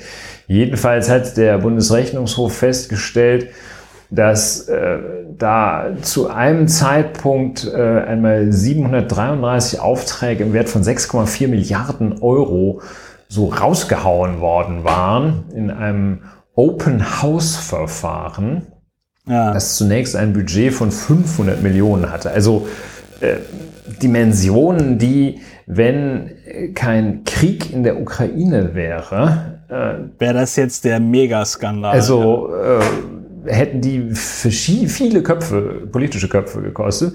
Und dann eine weitere Zahl, die auch, man kann sagen, gelinde gesagt, aufhorchen lässt, ist der Umstand, dass äh, über äh, verschiedene Beschaffungsämter des Bundes äh, am Ende oder jedenfalls zu einem bestimmten Zeitpunkt 5,8 Milliarden Masken beschafft worden waren. Also völlig aus dem Ruder gelaufen. Ich habe das mal ausgerechnet, das wären 72 Masken pro, pro Deutschen, also auch dem gerade geborenen Kind. Ja, einschließlich Säuglingsmasken, die die dann wahrscheinlich äh, über den gesamten, bitte ziehen Sie Ihre Säuglingsmaske über den gesamten Kopf und Bauch. Und das ähm, so enorme, also wirklich völlig unvorstellbare Mengen, die jetzt in großen Teilen auch vernichtet werden, ähm, weil es einfach teurer ist, sie zu lagern, als darauf zu hoffen, als auf die nächste Pandemie zu hoffen und ähm, mit Qualitätsmängeln und also wirklich das ganze Spektrum, also völlig wild, ähm, völlig also bar jeglicher äh, kaufmännischen äh, Überlegungen. Also Politiker ja, müssen ja keine auch, Kaufleute ja sein, aber also sie müssten ja von allem ein bisschen haben und gerade wenn man ein Ministerium leitet, aber völlig alles über Bord das, Ich kürze das an der Stelle mal ab. Du, du bist ja auch Du bist ja auch Strafverteidiger für Wirtschaftsstrafrecht und du bist also der Meinung, wenn das jetzt ein Unternehmen gewesen wäre, das so gewirtschaftet hätte, dann säßen die jetzt alle im Knast. So äh, kann man das mal äh, plastisch Salopp. und plakativ ausdrücken. Ne? Also ähm, das ist äh, ja, das ist wirklich unvorstellbar diese diese Feststellung des Bundesrechnungshofs und ähm, also ich habe auch mit Apothekern gesprochen, die, äh, die ich aus anderen Zusammenhängen kannte. Äh, die, die haben sich ins Fäustchen gelacht, ähm, was für wild, also nicht also rechtmäßige Geschäfte sie aber mit diesen Masken gemacht haben. Ne? Die haben ja. Masken verkauft noch und nöcher oder abgegeben noch und nöcher. Ja. Äh, es war, es war wirklich äh, wie im Goldrausch und ja. so. Und wie Ostern und Weihnachten zusammen. Dann gibt es jetzt, äh, fordert es doch dann einige, äh, einigen Tribut äh, bei den großartigen Händlern, äh, der Masken. Also diese Milliarden haben äh, doch auch interessante Leute angezogen, unter anderem Andrea Tandler, ähm, die Tochter des CSU-Politikers äh, Gerold hieß er, glaube ich, Tandler. Ähm, aus früheren Zeiten, er war mal CSU-Generalsekretär und so ein richtiger krasser Hardliner. Äh, ich weiß gar nicht, ob es, also er, er spielte da so in dieser Gauweiler Riege, ähm, die, die haben eigentlich den ganzen Tag nur Sachen rausgehauen, über die man eigentlich nicht reden sollte und ähm, also ganz wilde Sachen in den, ich würde mal sagen, 80er, 90er Jahren oder so. Das war ein Tandler, äh, Stoiber, der junge Stoiber, der junge ähm, noch so, ich glaube, also es war noch so dieser Franz Josef Strauß Stil und so weiter. Und die Andrea Tandler, die hat sich offenbar so richtig, das kann man schon jetzt sagen, also so richtig die Gold, die Nase vergoldet im Zusammenhang mit Maskendeals. Bei der sind, äh, auch das ist jetzt äh, wohl soweit sichtbar unstreitig, äh, bei dem von ihr mit einem Kumpel äh, betriebenen ja. Unternehmen äh, sind äh, rund 48 Millionen Euro an Provision gelandet für äh, Maskengeschäfte. Das alles in diesem Rahmen, wo das Bundesgesundheitsministerium, wie wir eingangs sagten, ähm, da äh, viele Milliarden Euro für diese äh, Papierfilterchen ausgegeben hat. So, und da sind dann äh, im Zuge dieser dieser Geschäftsabschlüsse, wenn man das mal so nennt, sind dann 48 Millionen äh, an Frau Tandler kleben geblieben. Äh, es gab schon einen Untersuchungsausschuss äh, des Landtages, äh, des Bayerischen Landtages zur Maskenaffäre. Da hatte Frau Tandler die Aussage verweigert, das gute Recht eines jeden, äh, wenn er sich selber der Gefahr aussetzen würde, Straf- oder Ordnungswidrigkeit rechtlich verfolgt zu werden. Das hat sie dann auch gemacht, hat also einen ganz guten Instinkt gehabt. Und ähm, äh, dann äh, hat es jetzt aber doch, hat es lange, äh, hat sie da alles überstanden. Und jetzt hat sie aber fürs Erste einmal gerissen und Frau Tantler ist tatsächlich in Untersuchungshaft geraten. Und äh, da Was wird sitzt vorgeworfen? sie jetzt und das ist ganz interessant. Ne? Also der wird jetzt nicht vorgeworfen, äh, da sind die wahrscheinlich auch zu gerissen für da die, die Amigos. Der wird nicht, soweit ersichtlich, nicht vorgeworfen, sie habe äh, da korruptiv gehandelt. Ähm, und äh, ja, rechtswidrig Kontakte genutzt, so etwas, was ja keine Straftat ist, äh, Kontakte nutzen, sondern tatsächlich das alte Al Capone-Prinzip, wenn wir sie nicht wegen Mordes dran kriegen, dann gucken wir doch mal nach der Steuer. Und äh, sie ist jetzt wohl äh, tatsächlich ähm, in Untersuchungshaft wegen des Vorwurfs des dringenden Tatverdachts, den braucht man für Untersuchungshaft, des dringenden Tatverdachts der Steuerhinterziehung. Und hinterzogen haben soll sie Gewerbesteuer. Äh, Die sozusagen die Einkommenssteuer des Unternehmens äh, soll sie hinterzogen haben. Und äh, bei dieser äh, in diesem Zusammenhang ist noch ein interessantes Detail aufgekommen, war mir auch gar nicht so klar.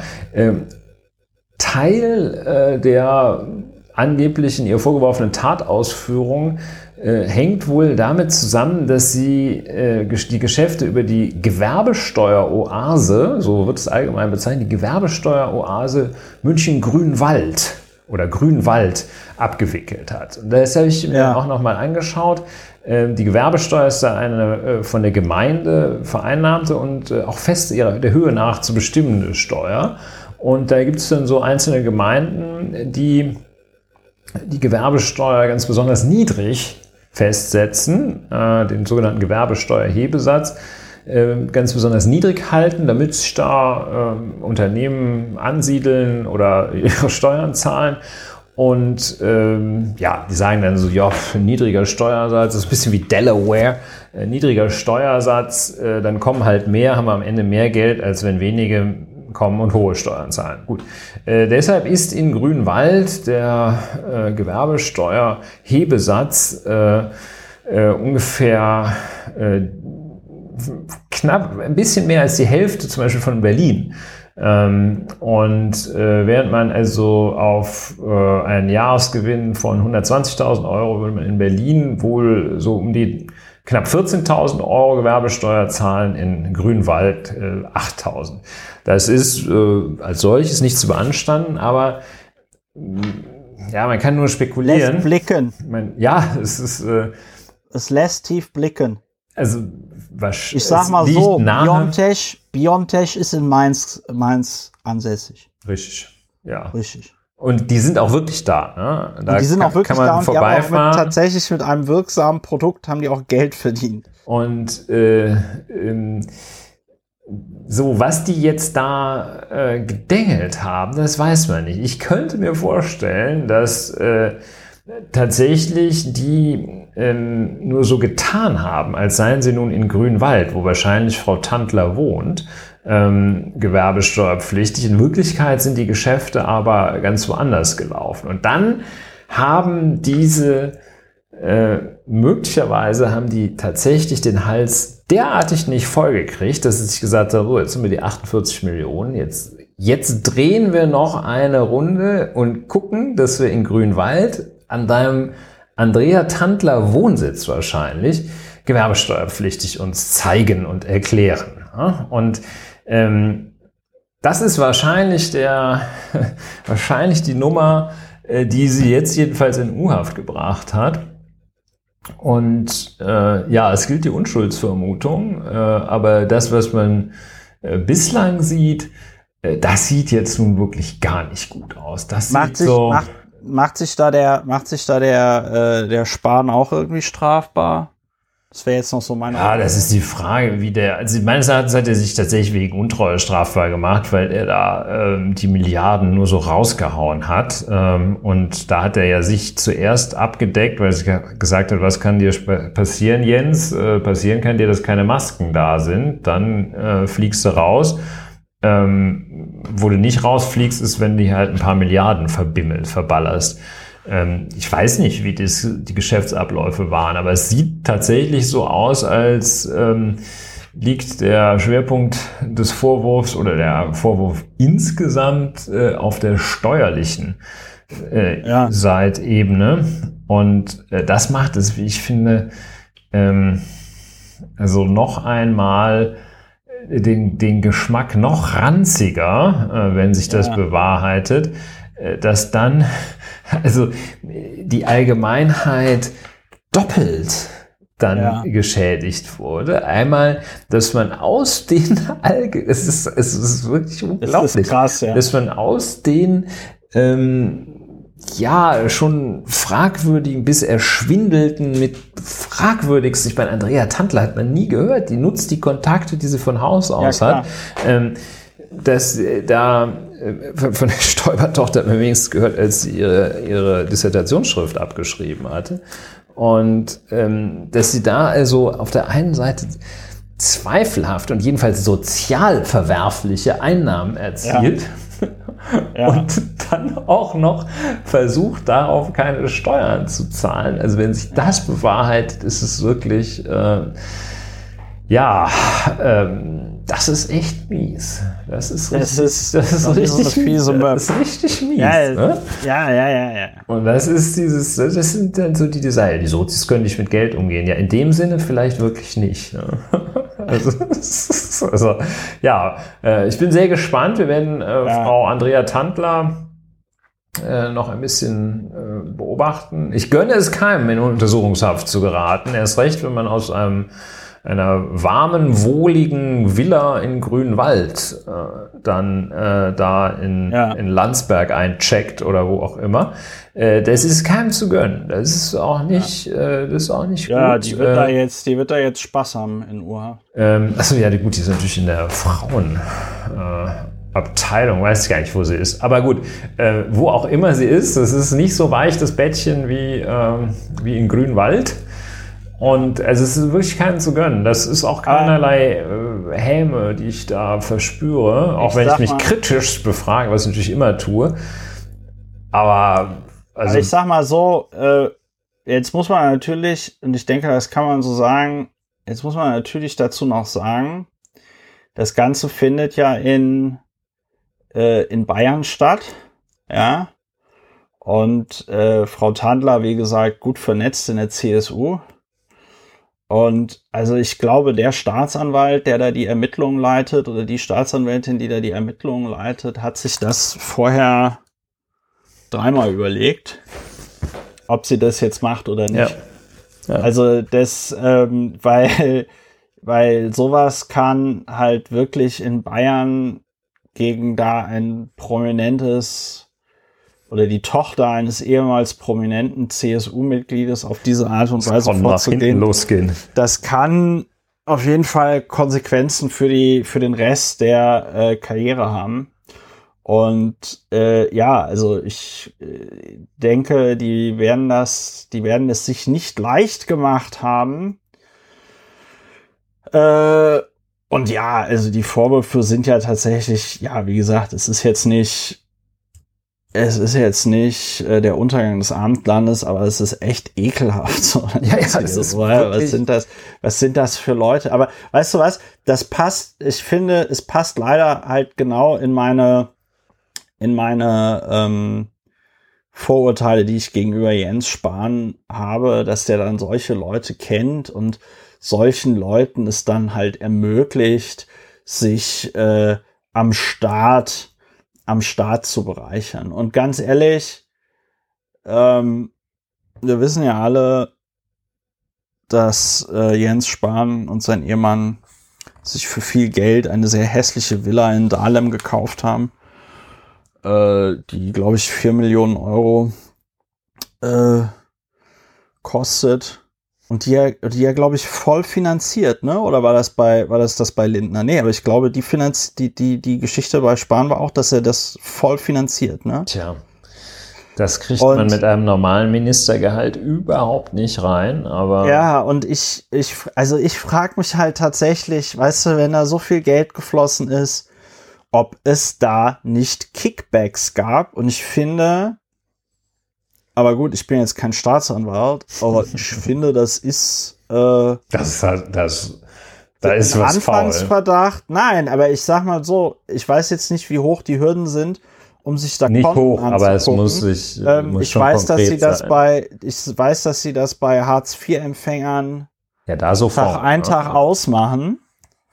Und also wenn ich Staatsanwalt wäre, ich würde mir, ich hätte schon mal, ich würde mir schon mal die Kontoauszüge von Jens Spahn und seinem Ehemann angucken wollen, wenn die da so eine riesen Immobilie haben und äh, also selbst wenn er die vier Millionen oder wie viel er da genommen hat, zu einem Prozent gekriegt hat oder so, das, das sind ja Unsummen, die er da an Zinsen bezahlen muss. Ja, und dann muss er den Kredit ja auch noch irgendwie tilgen. Also ja, du meinst ja, es könnte sein, dass er da irgendwo ähm, zu Beginn der Pandemie bot das Unternehmen, das Frau Tandler repräsentierte, Masken zum Preis von 8,90 Euro pro Stück an.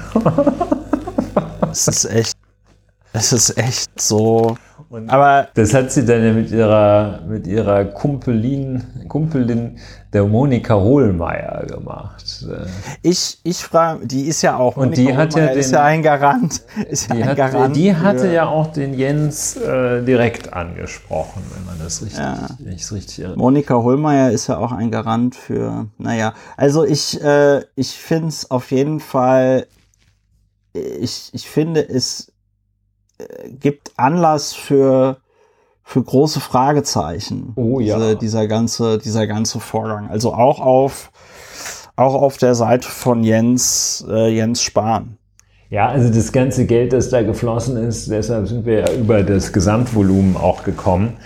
Ähm, diese, diese, diese Unsummen, äh, die sind äh, die sind ja, äh, irgendwo sind die ja hängen geblieben. Also irgendwo ist es so, ja hin und das ist ja jetzt nicht einer, der da Reibach gemacht hat, sondern.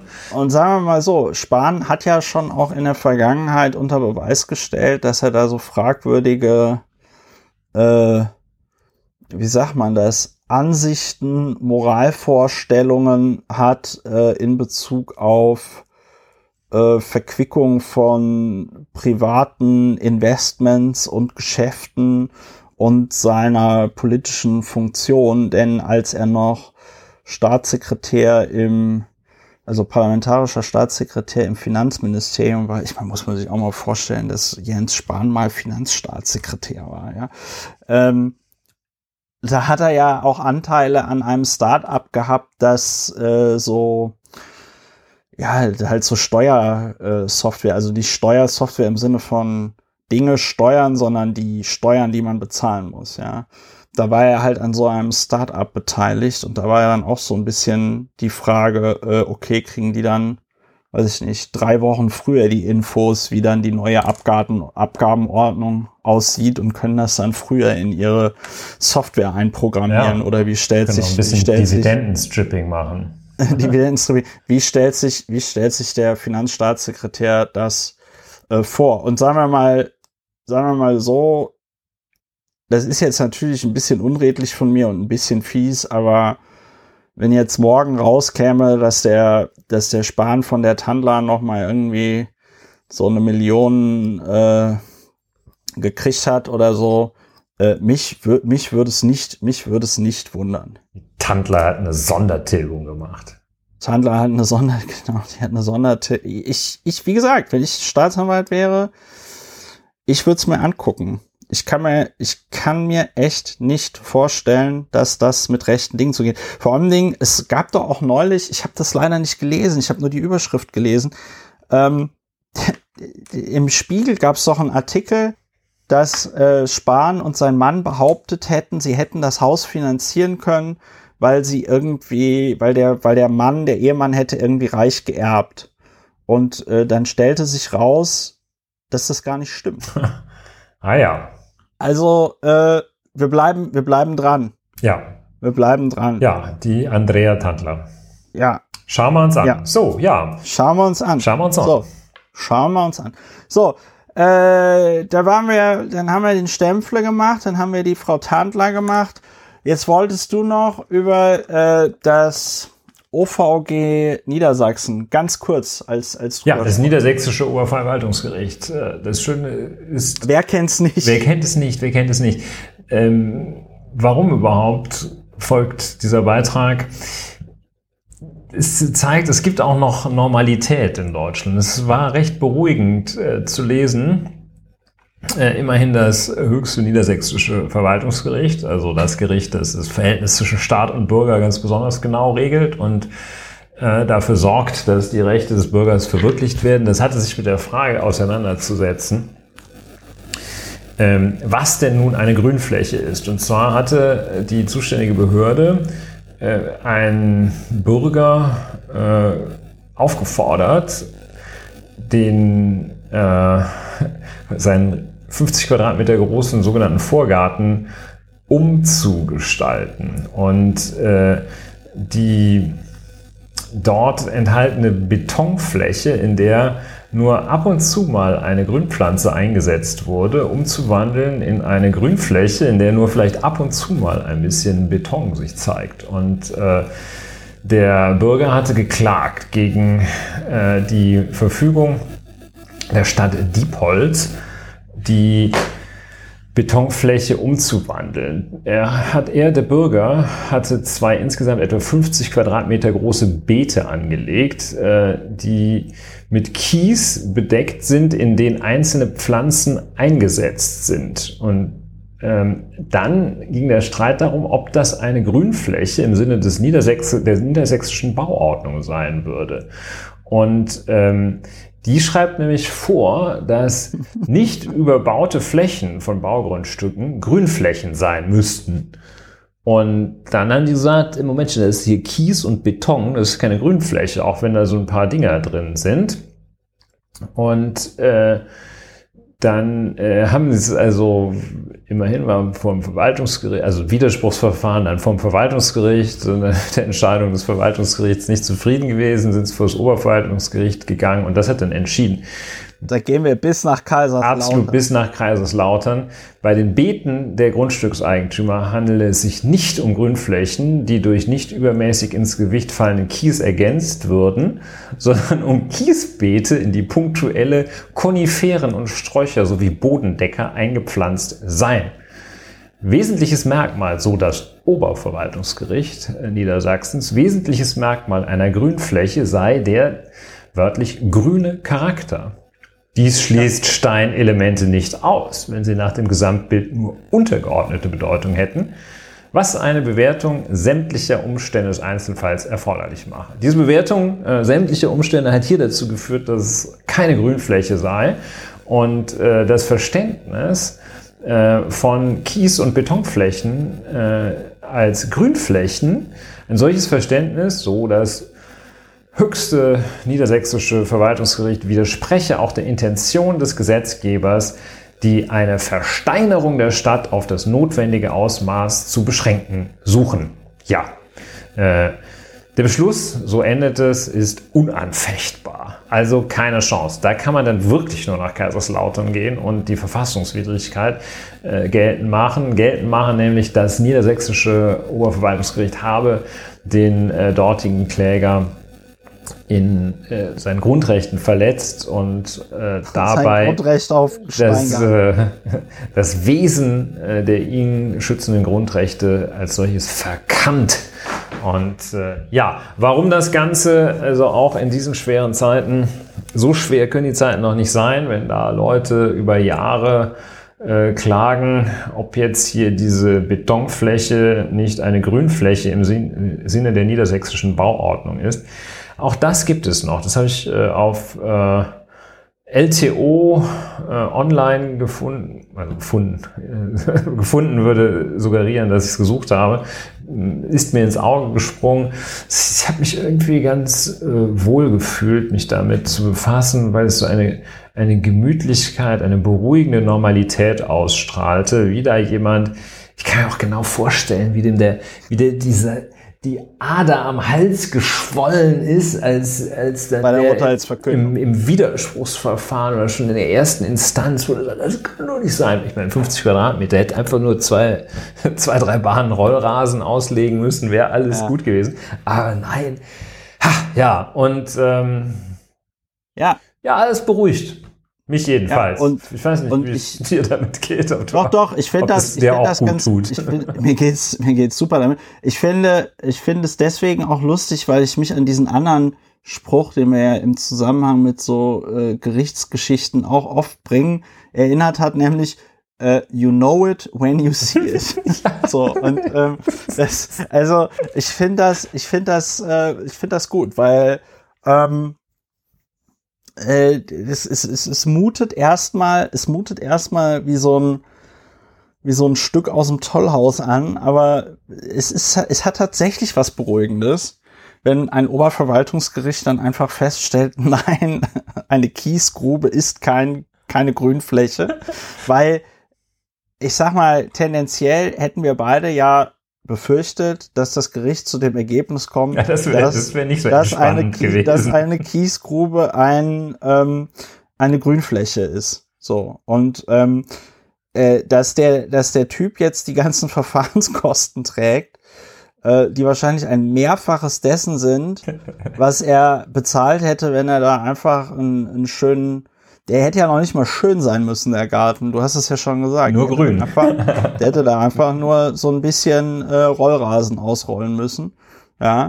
Ähm, und dann wäre der, dann, dann wäre der Bums, äh, hätte sich das, hätte sich das in Wohlgefallen aufgelöst. Ja, ich finde, es lässt auch Äh, irgendwie so, so viel, es lässt auch irgendwie äh, so erkennen, wie jemand äh, auch Auf- glaubt, äh, im Recht zu sein. Man muss ja auch immer damit rechnen, dass man so äh, jemandem gegenübersteht, äh, der, der, der einfach argumentieren will, ein Apfel sei im Sinne des Gesetzes eine Birne. Und äh, Ja. damit muss man rechnen. Man muss allerdings auch einstellen, äh, auch berücksichtigen, dass das auch manchmal gelingt, natürlich, dass, dass, dass so einer dann sagt, ja, es ist zwar hier alles Kies und Beton, aber es gilt trotzdem als Grünfläche. Ähm, aber ähm, man muss mit diesen Menschen rechnen, die sich hinstellen und so überzeugt slash verblendet sind, dass sie glauben, ihr erbärmlicher Kies, Kies-Betongarten sei doch eine Grünfläche. Der hat dann auch noch, der hat noch argumentiert, dass er ja hinten, den, der Hauptgarten, das sei ja grün und damit sei das ja überwiegend grün, was er da als Garten hat. Das ist also so, ähm, ja, völlig verzweifelt und völlige Fehlallokation von Ressourcen auch. Ähm, ja. Völlig verfehlt. Und ähm, Ja. ja, ein, ein Hoch auf diesen Menschen, der, ähm, der äh, ja, Der das einiges, der- der- äh, der dann von dem man einiges lernen kann, allerdings Der- äh, aber umgekehrt. Nicht so, nicht so, genau, nicht so, wie er sich das wahrscheinlich äh, äh, gedacht hat. Ja, ich bin auch tatsächlich äh, sehr beeindruckt an dieser, an dieser Stelle, das muss ich sagen, weil Wesentliches doch- Merkmal einer Grünfläche sei der grüne Charakter. Ja, ja, da Das ist die Welt gut. auch wieder, gut, gut, dass wir drüber geredet haben. da ist Ja, die Welt auch wieder im, im Lot. Im Lot. Ich stelle mir, ich stell mir tatsächlich so einen, so diesen, kennst du noch diesen, diesen Deutschland-Hutträger, der dann, Nee, Da- nee, das ist hier schon äh, höheres Niveau. Meinst Was du, allerdings nicht so schwierig ist, nee, der Deutschland-Hutträger, der war völlig äh, völlig daneben. Meinst du, das hier ist schon eher so ein E-Klasse-Fahrer, ja? C. C. Ja, C-Klasse. Oder B, vielleicht schon sogar B. Das sind diese äh, Durchschnittsalter, glaube ich, 79 äh, Fahrer. Man weiß. nicht. Okay. Äh, ich Nee, meinte jetzt den Mer ich meinte jetzt den Mercedes. Ja, ich auch. Ach so. Okay. Ja, äh, Okay, gut, das dass wir mal Autopodcast wir mal wieder, ja, ja. Auto, Deutschlands besser Autopodcast. Man, man, man sieht einfach, unser Fachwissen prallt hier aufeinander. B, C, äh, ich hätte gerne ein Ernstel. So, ähm, danke ans OVG Niedersachsen. Unser Glaube an die bundesdeutsche Justiz ist nicht wiederhergestellt, aber es ist nicht ganz so schlimm wie als wir als wie haben wir als wie wir angefangen haben hier äh, zu podcasten.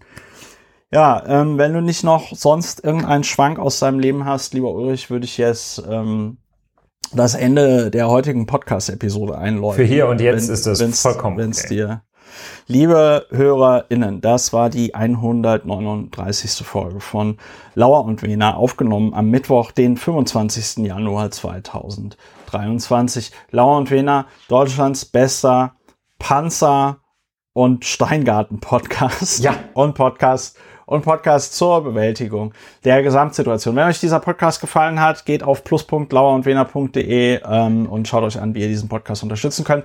Empfehlt uns weiter, kommt gut durch die Restwoche, lasst euch nicht äh, äh, wahnsinnig machen, bleibt uns gewogen und dann hören wir uns demnächst wieder bei Lauer und Wener. Macht es gut. Tschüss. Tschüss, tschüss.